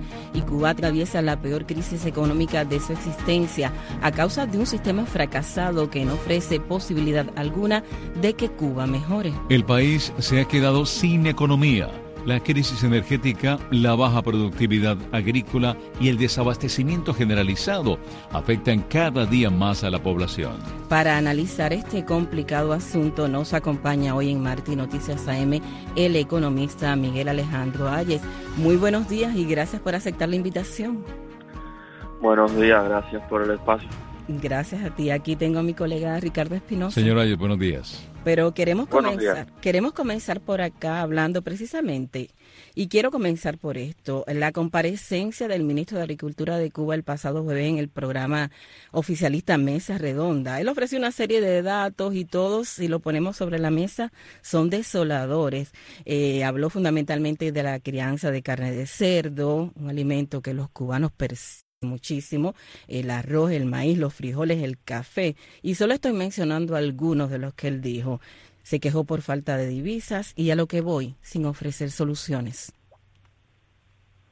Exactamente. Eh, lo que ocurre con la agricultura en Cuba hoy, eh, primero no es nuevo, hay que recordar que la crisis de la producción agrícola en Cuba empezó casi desde, desde el mismo año 59, en, en la década del 60 ya empezó la escasez de productos de la agricultura y bueno, evidentemente ahora está agravado porque la, torpeza del gobierno ha empeorado, pero no es nuevo, incluso hace un par de años eh, lanzaron aquellas famosas 63 medidas que fueron totalmente inoperantes, es decir, esto no, no es nuevo, se veía venir y es resultado acumulado de décadas de, políticas equivocadas. Señora, actualícenos por favor la situación del combustible, el desabastecimiento de las colas. ¿Cómo está el tener la oportunidad para que funcione una economía? Necesita combustible. Hoy lunes, ¿cómo está Cuba? Bueno, hoy hoy lunes lo que lo que ocurre en Cuba más bien es una situación de escasez acostumbrada. O sea, que yo le llamo escasez acostumbrada a que no es caso de Argentina, que de pronto eh, eh, estaban en estos días con también largas filas y demás, pero es algo que, que se da unos días, que la gente sale, protesta. En Cuba ya es habitual la, la larga cola de que se marca con días de, antelación para conseguir el, el, combustible. Y al mismo tiempo eh, eh, ya hay una especie de, subeconomía que es el, eh, el prolongar en el tiempo este funcionamiento que, que encarece todo, que hace que los alimentos estén subiendo casi por semana, casi semanalmente suben los precios en Cuba, que las personas pasan cada, que pasan cada vez más trabajo, la mendicidad, la situación de mendicidad ha aumentado en las calles cubanas de una manera significativa. Todo esto como resultado de eh, esta misma crisis, o sea, porque el, el, el, la crisis de combustible se refleja en todos los sectores de la vida y eso eh, creo que Cuba es un buen ejemplo. La crisis se refleja incluso en la recogida de basura. Estábamos leyendo que bueno que se está convocando a las micro, pequeñas y medianas empresas, a las MIPIMES, para que se sumen a una campaña de recolección de basura. Eh, sí, en Cuba la, la, crisis con la recolección de la basura tampoco tampoco es nueva. Hace ya, eh, al menos que yo recuerde, eh, varios años, quizás eh, puede existir de antes, eh, se venía dando la situación de eh, el acumulado de la basura, sobre todo porque en, como parte de la, de, la crisis sistémica que tiene el país, hay una especie de mecanismo de corrupción que existe dentro del el sector comunal, ¿no? como se llama en Cuba, eh, sí, como lo, conoce la gente popularmente, que tiene que ver con el uso del combustible, eh, ya no para hacer los viajes de recogida de basura, sino simplemente para venderlo en el mercado negro. O sea, esa, si a ese mecanismo tradicional se le suma la falta de combustible, pues nada, se dispara la, eh, la ineficiencia a la hora de recoger la basura. ¿no? Señora, es el tema de la bancarización, un tema que aparentemente venía como, como un paño de agua tibia para tratar de, de curar esa tremenda fiebre del, del dinero circulante. Al día de hoy, ¿cómo marcha? Bueno, la bancarización es otra de, de los fracasos más, más recientes. Digo de, eh, fracaso porque evidentemente no resolvió ningún ningún problema práctico de la ciudadanía. El, gobierno eh, afirma que, el tema de la impresión, incluso ha hablado de temas inflación. El caso es que se ha complicado el uso de, dinero para, para el cubano, primero por la, la, limitación de las operaciones, luego por lo difícil que es conseguir el dinero en los cajeros. Incluso esto ha generado un nuevo, o sea, podríamos eh, llamarle de manera no rigurosa una especie de nueva moneda que es el, el peso cash. O sea, ahora eh, eh, el peso cash tiene un, costo adicional a la hora de en el mercado negro, ¿no? Que uno tiene que ofrecer una mayor cantidad de dinero por peso cubano en transferencia para obtener el peso cubano cash una situación bastante alarmante es la situación que están viviendo los jubilados y los ancianos. Háblame un poco de esto, cómo se las están ingeniando. Sé que es difícil, que muchos incluso tienen que llegar a estar en las calles pidiendo. Así que háblame de este tema porque es doloroso.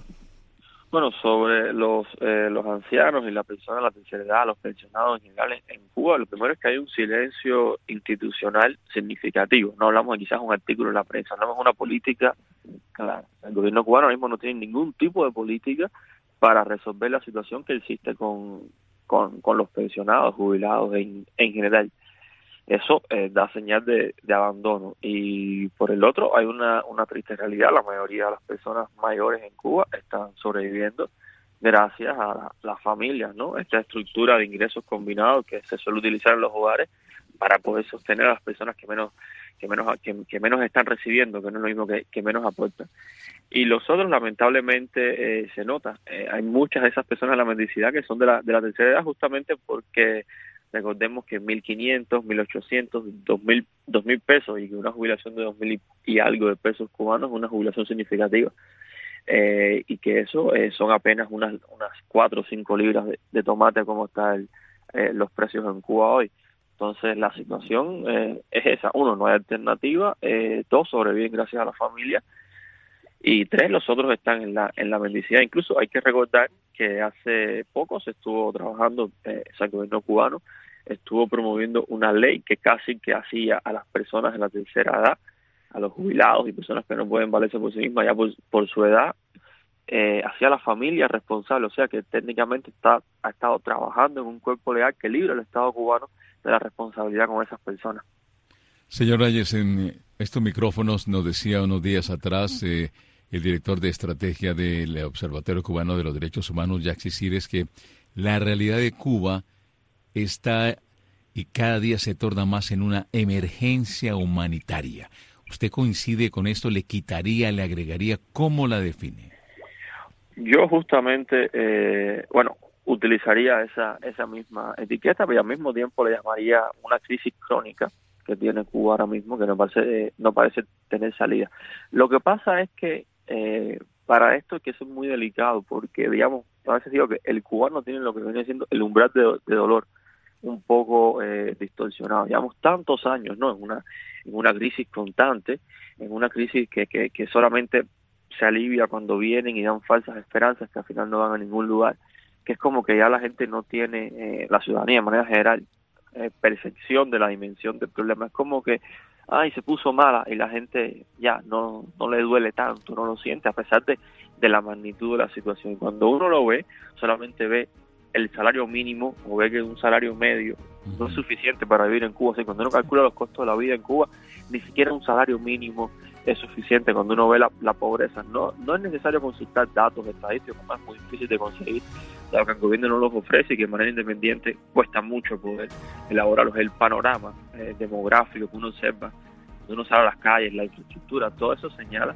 el Estado. Entonces sí, sí coincido con que es alarmante, es alarmante primero por la magnitud que alcanza la situación de pobreza que hay en Cuba ahora mismo y segundo porque no hay ningún tipo de horizonte para eso. Así no podemos estar hablando de una crisis para la cual se están tomando soluciones, sino que va a ir a peor. Yo he mencionado en otros en otro, en otros espacios donde he conversado sobre el tema de que en economía pasa algo terrible, que es que las cosas no se solucionan solas, todo lo que no se soluciona en una crisis empeora.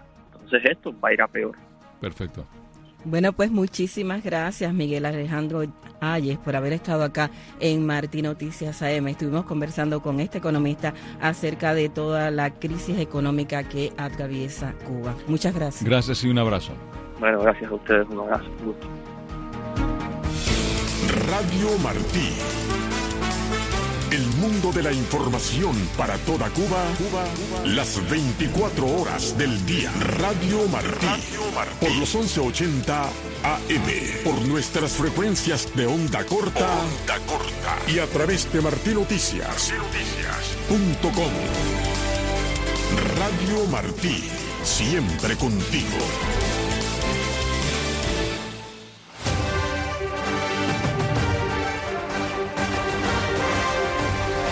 Resumen de noticias. Seguimos en Martín Noticias AM. Gracias por la sintonía. Actualización informativa, Ariane González a esta hora nos informa.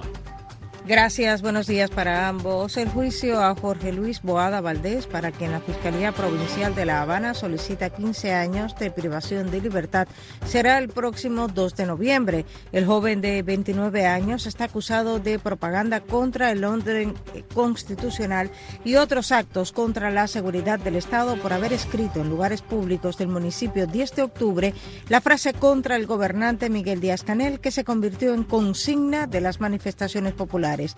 Su padre, Jorge Luis Boada, habló con Martín Noticias iba a celebrar en el Tribunal de La Habana, pero estaban haciendo las gestiones para trasladarlo para el Tribunal de octubre, que es donde él pertenece, pero todavía no se ha confirmado. Estamos esperando que la abogada vaya a la prisión, que tiene que ir a verlo para ponerse de acuerdo con él para del juicio. Según él me explicó, que le habían puesto en una serie de cosas que son mentiras y que la abogada dijo que eso iba abajo en el juicio.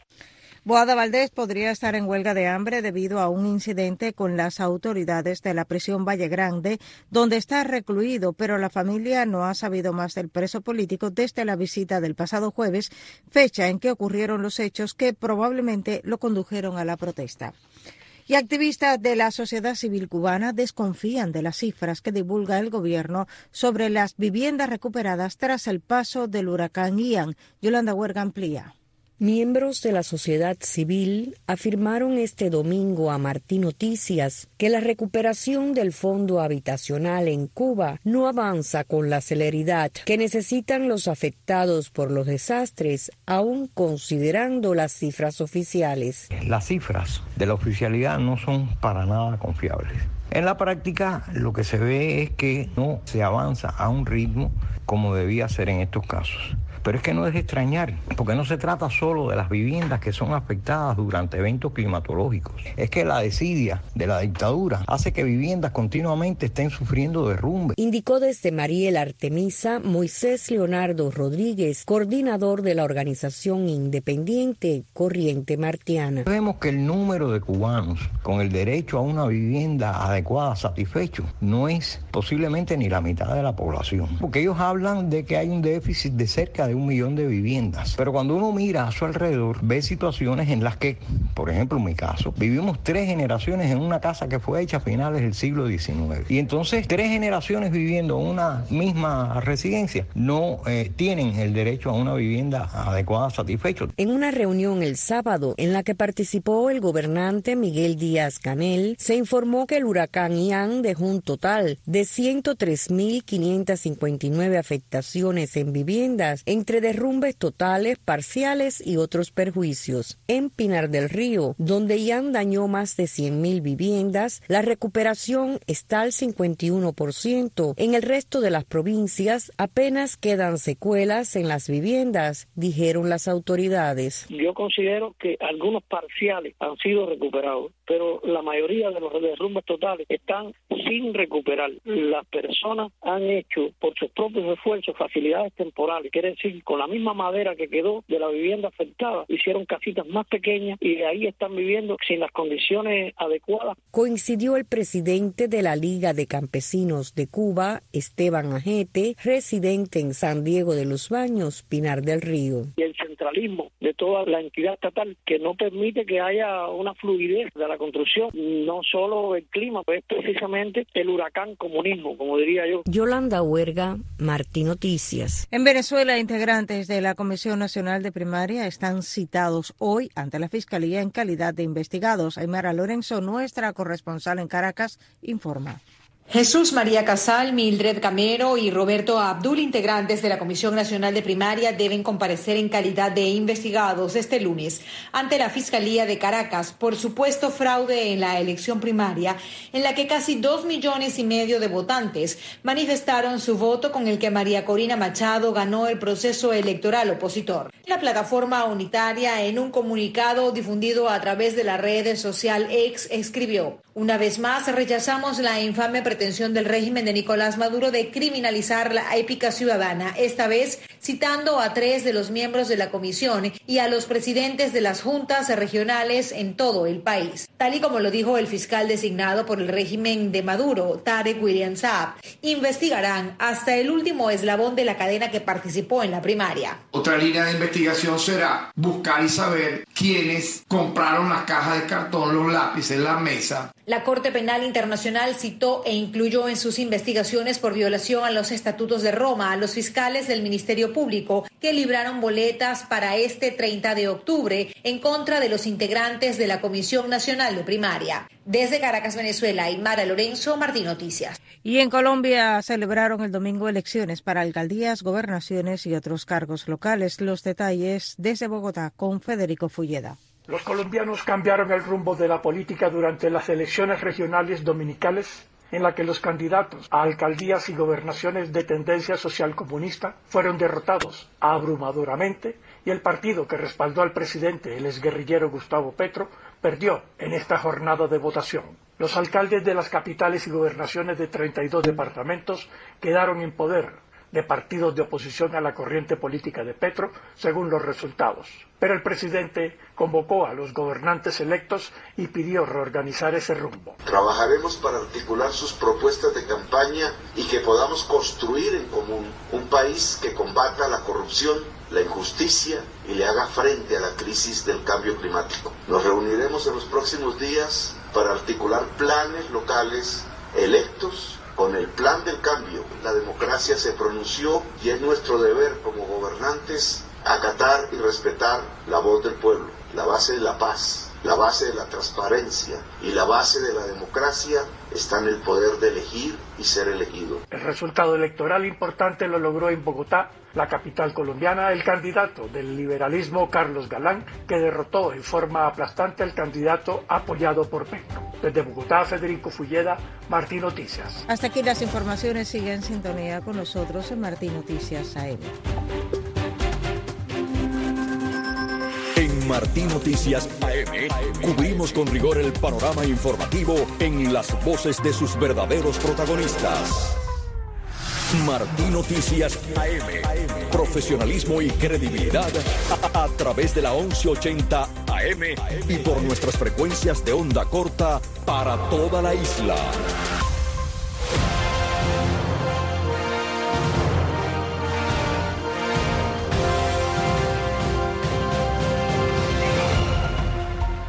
Avanzamos en este penúltimo día del mes de octubre. Hoy es 30 día lunes. El ejército de Israel ha anunciado hoy una expansión de las operaciones en la franja de Gaza y ha señalado que fuerzas adicionales han entrado en el enclave, incluida infantería y vehículos blindados, en el marco de la ofensiva lanzada tras los ataques ejecutados el 7 de octubre por Hamas. El portavoz del ejército de Israel, Daniel Hagari, ha hablado de una operación terrestre extendida en la franja con fuerzas de tierra, carros de combate e infantería que avanzan hacia los terroristas. Progresa de forma gradual y se intensifica, según un comunicado publicado por las fuerzas de defensa de Israel. Tratamos este tema con Luis Fleischman, profesor del Palm Beach College, analista político experto en Medio Oriente. Buenos días, señor Fleischman. Buenos días. Buen día, buen día, Ricardo y Excelda. Un placer estar con ustedes. Profesor, Gracias. dos días ya de combate con Hamas y el ejército se está acercando a la capital de la franja de Gaza. ¿Qué es lo que está sucediendo a su parecer y cuál sería el riesgo de esta operación terrestre? Bueno, eh, muy importante pregunta.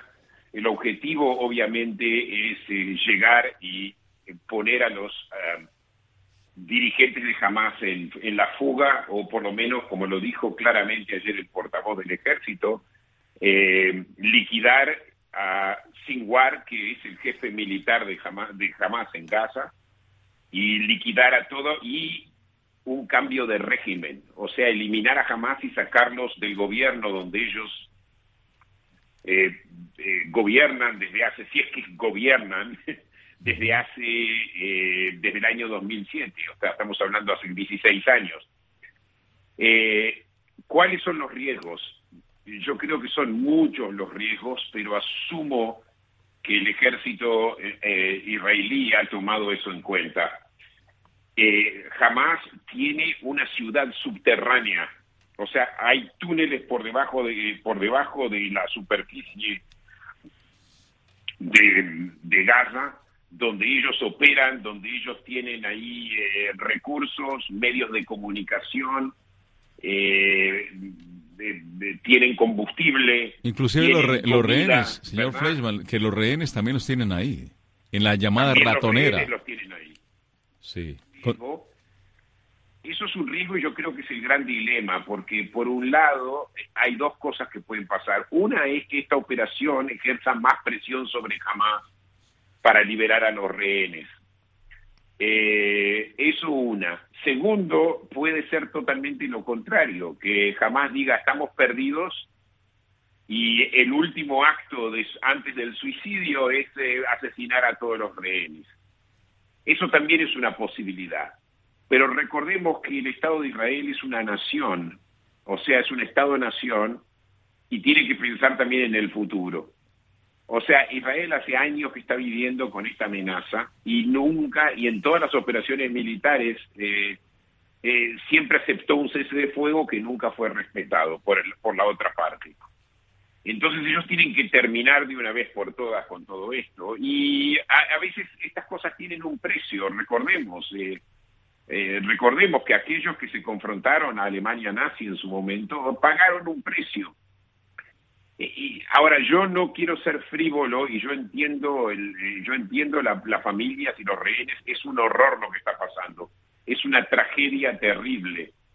Pero Israel está en una situación complicada más cuando esos rehenes tampoco son todos eh, o sea hay muchos que tienen doble ciudadanía. Hay americanos hay franceses hay españoles hay hasta uruguayos y argentinos ahí. Este entonces eh, es una situación complicada pero imagínate si Israel no reacciona por eso. ¿En qué posición débil va a quedar?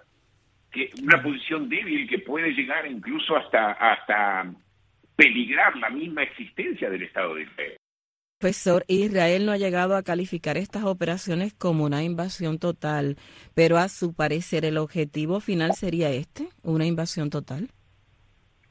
Eh, depende de los logros que tengan en la guerra yo pienso que en el momento que decapitan a la decapitan al liderazgo de Hamas y que Hamas ya no es una fuerza dentro de Gaza, ahí pararían. La cuestión es cuándo. Si no, yo creo que eh, la operación se, se, seguiría expandiendo. Es lo que a mí me parece. Eh, eh, obviamente acá el objetivo ya no es más lograr crear como lo que se llama disuasión, ¿verdad? Lo que en inglés le llamamos deterrence. Acá es simplemente eliminar a Hamas de Gaza y posiblemente tener un escenario muy parecido al que tuvimos en 1982, cuando el liderazgo de la OLP fue evacuado del Líbano y se instaló en Túnez. Y yo creo que lo más eh, sensato sería de que esta gente, como mucho que los que quedan de Hamas, se exilen en un lugar como Qatar, Profesor Fleischman, ¿qué le dice usted en las últimas horas el entrante presidente de la Cámara de Representantes de los Estados Unidos? Dijo que la prioridad iba a estar de Israel antes que Ucrania, esto en referente a los nuevos fondos que serían enviados para paliar esta emergencia que se ha dado en este punto del planeta. Eh, bueno, yo la verdad creo que... Eh, Por encima de Ucrania, ¿no? Fue lo que dijo. Sí, eh, él lo que quiere es hacer dos, dos cosas separadas y no unir el paquete como lo propuso eh, el presidente Biden. Pero eh, yo creo que es muy importante ayudar a Ucrania, porque yo creo que estas dos guerras están, son paralelas. ¿A qué me refiero? Estamos peleando por el alma del mundo. Y en ese sentido yo estoy totalmente con el presidente Biden eh, lo que dijo. Y yo creo que Mike Johnson, el, o sea, el portavoz o, el, el, líder de la Cámara Baja, entiende eso. Para mí es importantísimo que eh, la ayuda a Ucrania continúe. Rusia no puede ganar esto. ¿Y dónde se descubrió la verdadera cara de Rusia? Ahora él se puso del lado de Hamas y tiene relación muy fuerte con Irán. Y está en constante jamás acaba de hacer una visita a Moscú, los líderes de Hamas, y tiene una relación constante con Irán, lo vimos todo el tiempo. O sea, la cuestión es que el mundo en este momento está dividido y la cuestión es para quién estamos jugando. Claro. Si nosotros le retiramos la ayuda a Ucrania, vamos a vernos como muy, muy débiles y se va a debilitar el mundo occidental y Estados Unidos en particular. Estaremos muy atentos, profesor eh, Luis Fleischman. Él es maestro docente del Palm Beach College, analista político experto en Medio Oriente y nos ayuda a entender un poco lo que está sucediendo en las últimas horas cuando ya hay banderas de Israel ondeando en territorio de la Franja de Gaza. Le volveremos a llamar, profesor. Buen día y gracias. Gracias. Gracias por llamarme. Entérate de lo último en Martín Noticias AM.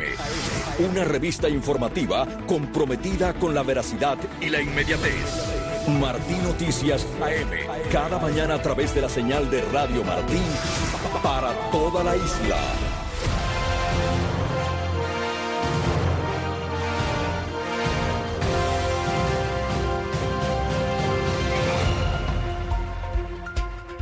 Cientos de migrantes cubanos hacen parte de miles de extranjeros varados en Tapachula, localidad del estado de Chiapas en el sur de México, quienes han sido convocados para salir este lunes en caravana rumbo norte hacia la frontera con Estados Unidos. Una iniciativa organizada por la Asociación Civil Pueblos Sin Fronteras que asegura serán más de 3.000 personas, entre ellos cubanos, venezolanos, centroamericanos y haitianos. El director de esta asociación, Irineo Mojica, denuncia la difícil situación que enfrentan familias enteras en situación de calle y la creciente amenaza del crimen organizado. Hemos esperado alguna respuesta de los gobernantes, sin embargo, no hemos tenido resultados y por esa razón pues hemos decidido salir. No hay comida, no hay lugar donde dormir. Si se dan las cosas y lo permiten las autoridades, la caravana partiría desde el Parque Bicentenario de Tapachula. El gobierno del presidente Biden anunció en enero un plan con el que busca disuadir la inmigración ilegal, el cual contempla aceptar a hasta 30.000 personas al mes de Haití, Cuba, Nicaragua y Venezuela. Les autorizaría a trabajar en Estados Unidos siempre y cuando lleguen legalmente, tengan patrocinadores elegibles en los Estados Unidos y pasen los controles de antecedentes. A propósito de migración, el gobierno cubano recibió el jueves pasado 27 migrantes irregulares deportados desde Estados Unidos en el séptimo vuelo de su tipo desde que ambos países acordaron hace casi un año la reactivación de las devoluciones por vía aérea. Con este grupo ya suman 4.634 los migrantes retornados a territorio cubano en 115 operaciones de repatriación realizadas desde varios países de la región en lo que va de año y de ellas 3.381 han sido desde Estados Unidos. Seguimos con más informaciones. La realidad de Cuba cada vez se torna en una emergencia humanitaria donde el gobierno de La Habana no toma las medidas que hay que tomar, afirmó a Martín Noticias AM el director de estrategia del Observatorio Cubano de Derechos Humanos, Jaxi Cires. Como de urgencia humanitaria y en la, en la que el régimen o las autoridades cubanas no hacen los cambios que deben hacer, de ver cómo puede sobrevivir millones de cubanos todos los días. Bueno, pues en Cuba hay un 15% de la población que no tiene agua, no un día o dos o tres, sino nunca. Estamos hablando de más de un millón 800 mil cubanos. Es parte del retrato oscuro que está viviendo la población cubana en gran medida por causas estructurales propias del sistema comunista y también por eh, errores de prioridades por parte de las autoridades cubanas. En otra información, cubanos de varias provincias entrevistados por Martín Noticias se muestran insatisfechos con la respuesta de las autoridades a la oleada de crímenes violentos que golpea a la población y que ha deteriorado la seguridad pública a niveles sin precedentes en Cuba. La policía está simplemente gastando sus medios atrás de los opositores. Siguen los robos, ya la mayoría de la gente ni llaman a la policía. Cuando hace una denuncia es por gusto, que no hay combustible. Los homicidios siguen creciendo y nadie hace nada. Están asaltando personas, robando celulares, las motorinas. Están entrando hasta las casas y se roban las cosas con la gente durmiendo adentro. Están escuchando Noticias de Cuba. El béisbol cubano concretó en la última jornada de los 19 Juegos Panamericanos de Santiago de Chile de este año otra decepcionante actuación al perder contra República Dominicana cinco carreras a cuatro y concluir en el sexto escaño del evento. Luego de este bajo nivel, el destacado lanzador de grandes ligas, el cubano José Ariel Contreras, que vive en la Florida, aseguró en entrevista al portal Swing duras críticas contra la serie nacional en Cuba por el bajo nivel. Yo digo que siento pena, siento pena, no por los muchachos, no por la dirección del equipo Cuba, porque ellos no pueden hacer nada. Pero más, más, tú el equipo Cuba, se va a acabar la serie nacional en Cuba. Ya es una vergüenza ver los juegos de la serie nacional. En la nota de entretenimiento, a solo horas de haber anunciado el próximo lanzamiento con varias canciones, Jacob Forever, Danny Ome, Kevincito el 13, grabaron el videoclip de uno de los títulos incluidos en esta producción discográfica. Vuela Paloma todavía no tiene fecha de estreno, pero los artistas compartieron varias imágenes desde el set de filmación.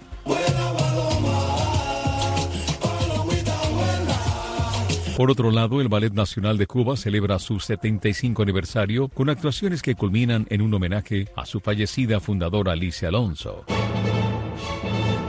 Giselle, el ballet romántico cuyo papel principal es conocido por Alonso y que interpretó hasta los 70 años, culminó una gala especial el pasado sábado 28 de octubre, fecha del aniversario, en el Teatro Nacional de Cuba. Martín Noticias AM. Conectando a Cuba a través de la noticia. Un recorrido diario por la actualidad de Cuba y el resto del mundo. Sin censura y apegado a los hechos. Martín Noticias AM. Con la conducción de Ricardo Espinosa y Exilda Arjona a través de Radio Martí 1180 AM y por nuestras frecuencias de onda corta, cubriendo toda la isla. Cada mañana, de lunes a viernes y de 8 a 10, escuchas Martí Noticias AM, la revista informativa matutina de Radio Martí, con los últimos acontecimientos ocurridos en Cuba y el mundo. Café Digital. El repaso de la semana a la lista de las noticias más importantes sobre ciencia y tecnología. Café Digital, lo mejor de la semana de la ciencia y las nuevas tecnologías. Un programa donde la comunidad científica y tecnológica tiene su lugar. Café Digital. De lunes a viernes a las 10 y 30 de la mañana, a la 1 de la tarde y a las 11 de la noche. Por esta Radio Martí y por martinoticias.com. Seguimos acá en Marti Noticias AM y a esta hora contactamos en directo con el colega Ricardo Quintana. Desde Tapachula, el epicentro de la crisis eh, migratoria en la frontera sur de México, Ricardo nos informa sobre todo cuando se ha convocado a una caravana. Los últimos acontecimientos, Ricardo, un abrazo, bienvenido. Buenos días. Buenos días igualmente para ustedes y para todo el equipo que hace posible esta conexión y por supuesto a los radioyentes. Efectivamente, no solamente que se ha convocado, que sino, sino que ha salido de Tapachula una caravana con miles de migrantes. Hay quien calcula eh, la cantidad de extranjeros que se han sumado a esta caravana en cinco mil, otros quizás la estén cifrando en, en tres mil personas. Lo cierto es que las calles del centro de Tapachula se inundaron de migrantes con niños de todas las edades, hasta recién nacidos, que transitaron eh, Loma abajo, una gran eh, inclinación que hay en esta ciudad, partiendo desde el Parque del Bicentenario, en el centro de esta urbe, como que declarar una urbe de unos 400 mil habitantes, y ya, ya están rumbo a donde ellos piensan llegar, es hacia algún lugar del centro norte del país, donde ha sido establecido eh, que puedan aplicar para la aplicación CBP-1, que es el documento eh, que desde el enero pasado las autoridades de Estados Unidos se establecieron para que eh, se pueda pedir una cita en la frontera México-estadounidense. Así las cosas, esto ha sido un mar de gente impresionante impresionante, gente que en su mayoría vivió en ese, en la glorieta de ese parque por meses, por meses y hoy esperanzados por eh, Irineo Mujica, que es quien encabeza la ONG, eh, una ONG que es la que está encargado de esta convocatoria, Pueblos sin Fronteras es el nombre de esta ONG. Y, y así las cosas, hasta ahora salió sin incidentes, la Policía Federal daba vueltas alrededor de la marcha, pero sin intervención. Estoy un poco agitado porque estoy subiendo una loma tremenda. te escuchamos. Un saludo, un saludo para Jesús, que está por ahí también, Jesús Acosta, el camarógrafo, ¿no? que te está acompañando. Así que qué bueno que estén ahí y qué bueno que estén, bueno, pues informando directamente al pueblo de Cuba. ¿Cuál fue la primera impresión de ustedes cuando llegaron esta vez ahí a Tapachula? Bueno, mira, es una, es una ciudad donde llegamos por la tarde ayer, donde se ven más migrantes por las calles que residentes de esta, de esta ciudad. Hay carpas por doquier, gente durmiendo en los portales, gente abarrotando las rentas están por los cielos, pero también los residentes aprovechan de la necesidad de los migrantes, que algunos tienen posibilidades económicas y por un cuarto con una con una estufa, con una cocina, están cobrando hasta 200 dólares por persona. Es una cifra que no para muchos les es conveniente. Por otra parte, por otra parte, las autoridades migratorias han dejado en claro que, eh, bueno, ellos no eh, no emiten un documento que les permita transitar a estos extranjeros por el territorio eh, mexicano, pero aquel extranjero que quiera quedarse en Tapachula, radicarse en esta ciudad, pues le, le abren la puerta y lo tramitan para eh, en el futuro se queden aquí como refugiados. La Comar ha dicho en sus directores que 90% de estos migrantes no califican para el estatus de refugio. Ricardo, las cosas en gente. ¿son conscientes eh, los marchantes a esta hora que van a, verla difícil, que el señor Irineo Mojica de la Asociación Civil Pueblos Sin Fronteras los puede haber motivado, pero la realidad que se van a enfrentar quizá no sea la que ellos esperan? Bueno, hablando con algunos colegas de la prensa, ellos dicen que las autoridades en esta ocasión no van a intervenir, no van a detener esta marcha. Y Tapachula necesita una descompresión, una válvula de escape, porque de no ser así, revienta. Y según los pronósticos de especialistas de la prensa local, a quienes he abordado, pues ellos esperan que esta marcha llegue a su destino, porque, o sea, por conveniencia de las mismas autoridades. Perfecto. el tiempo dirá. Claro. Vamos a ver. Oye, cuídense mucho por allá. Bueno, ahí estamos tratando. Ricardo Quintana en vivo, en directo. A, toda esta, a toda esta una, línea de cierre, una línea de cierre, Ricardo, es que hay una depresión tropical y está lloviendo constantemente, sobre todo después del mediodía, lluvia torrencial en Tapachula. Eso te la dejo como nota para la meteorología. Muy bueno, cuídense mucho de nuevo. Les volveremos a llamar mañana a ver cómo va esta marcha que va rumbo norte desde Tapachula. Ricardo Quintana y Jesús Acosta a través de Martín Noticias AM. Martín Noticias AM en América Latina.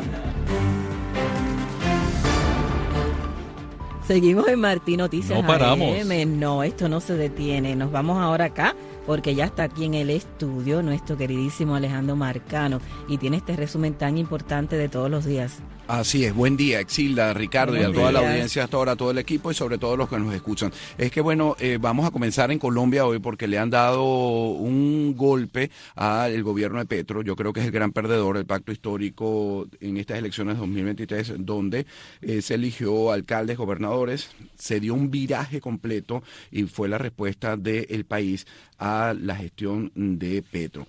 El viraje eh, a la derecha, el acento derecha, con Carlos Fernando Galán en la alcaldía de Bogotá, Federico Fico Gutiérrez en Medellín, Alejandro Eder en Cali Alejandro Char en Barranquilla.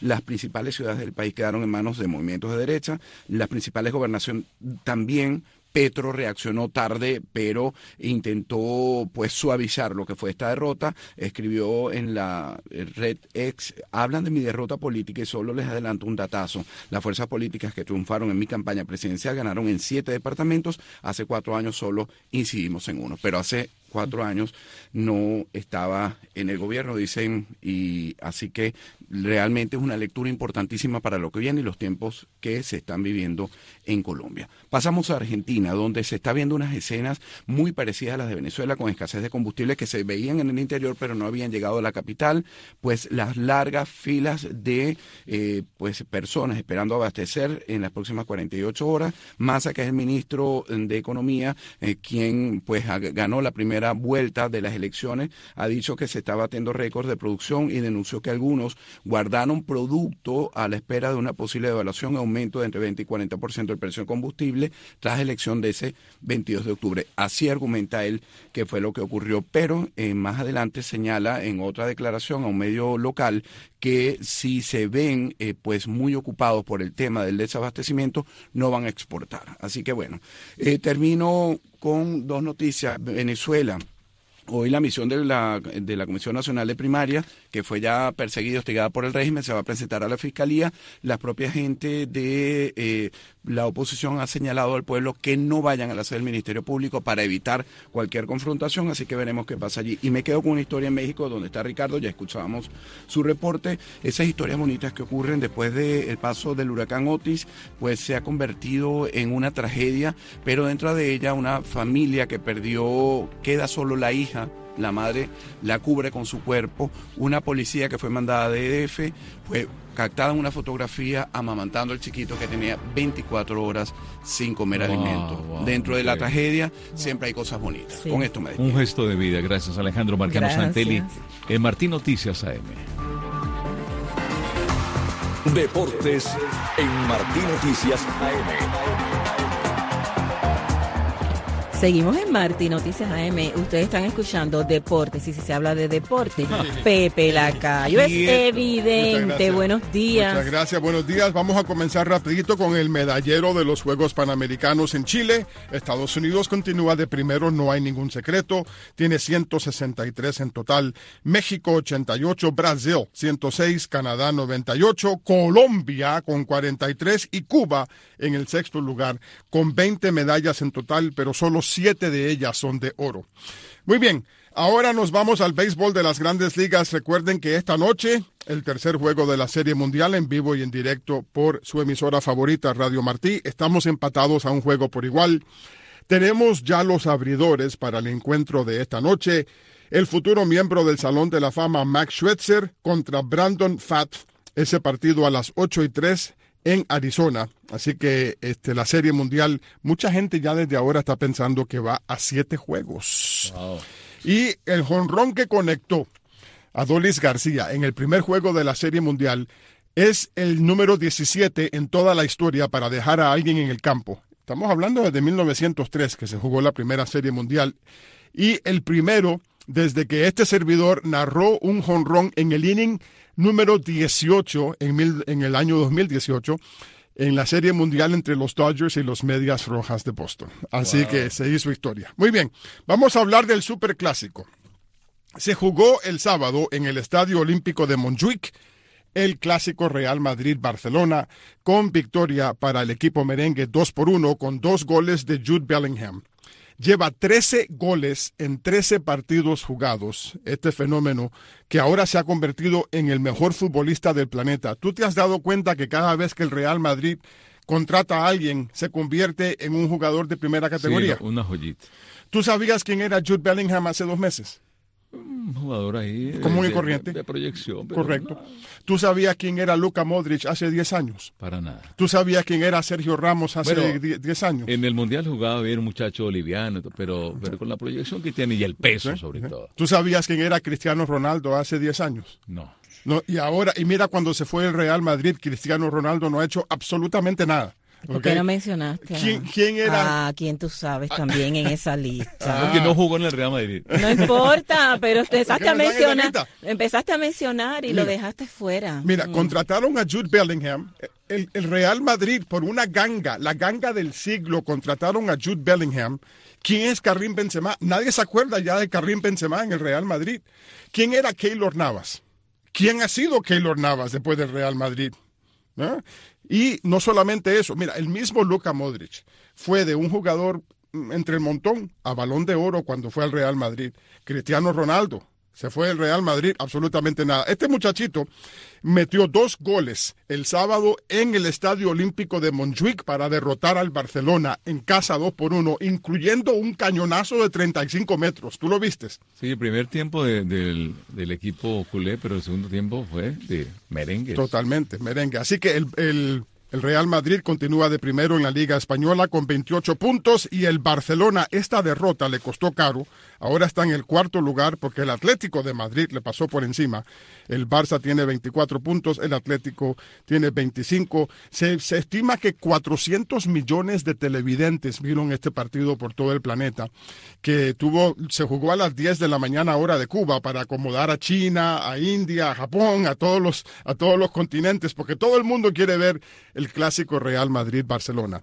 Mientras tanto, en el otro clásico, el Manchester City de Pep Guardiola derrotó 3 por 0 al Manchester United con dos goles de Haaland, el que para muchos debería de ser el balón de oro, como diciendo, ya se filtró, ya se filtró que, eh, que, el balón de oro lo va a ganar Messi. Se filtró por el mismo. Por ah, la, ah, lo mencionaste. Ella sabía que yo iba a mencionar a Messi. Ok, ella, ella lo sabía. Yo bueno, sabía. entonces, pero Eric Haaland como diciendo, ah, sí, no me van a dar el balón de oro. Metió dos goles anoche. Imagínate, como diciendo, ah, sí, pues mira, voy a meter dos goles más, no me van a dar el balón de oro esta vez, se lo van a dar a Messi, que ha jugado ¿qué? 57 minutos en los últimos tres meses, algo por el estilo. Pero bueno, este, ya saben, el balón de oro, el Manchester City ganó, Pep Guardiola está contento, el Atlético de Madrid también ganó contra el Alavés, pero todo el mundo vio como el Real Madrid fue al Estadio Olímpico de Montjuic porque están renovando o reformando el No Camp. Entonces el Barça está jugando en el Olímpico de Montjuic. Gracias, Pepe. Me están diciendo que hasta aquí los deportes en Miami. Pepe Lacayo. Noticias. Radio Martí. En Martí Noticias AM cubrimos con rigor el panorama informativo en las voces de sus verdaderos protagonistas. Martí Noticias AM. Profesionalismo y credibilidad a, a, través de la 1180 AM y por nuestras frecuencias de onda corta para toda la isla.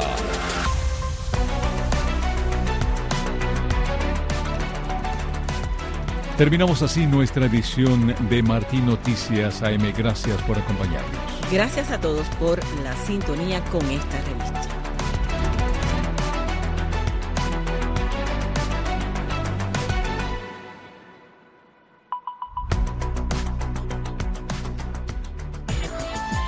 A los oyentes que nos escuchan en onda corta les informamos que en breve podrán sintonizarnos en los 7355 y en los 7435 kHz, banda de 41 metros, y en los 11930 kHz, banda de 25 metros. Manténganse en sintonía con Radio Martí.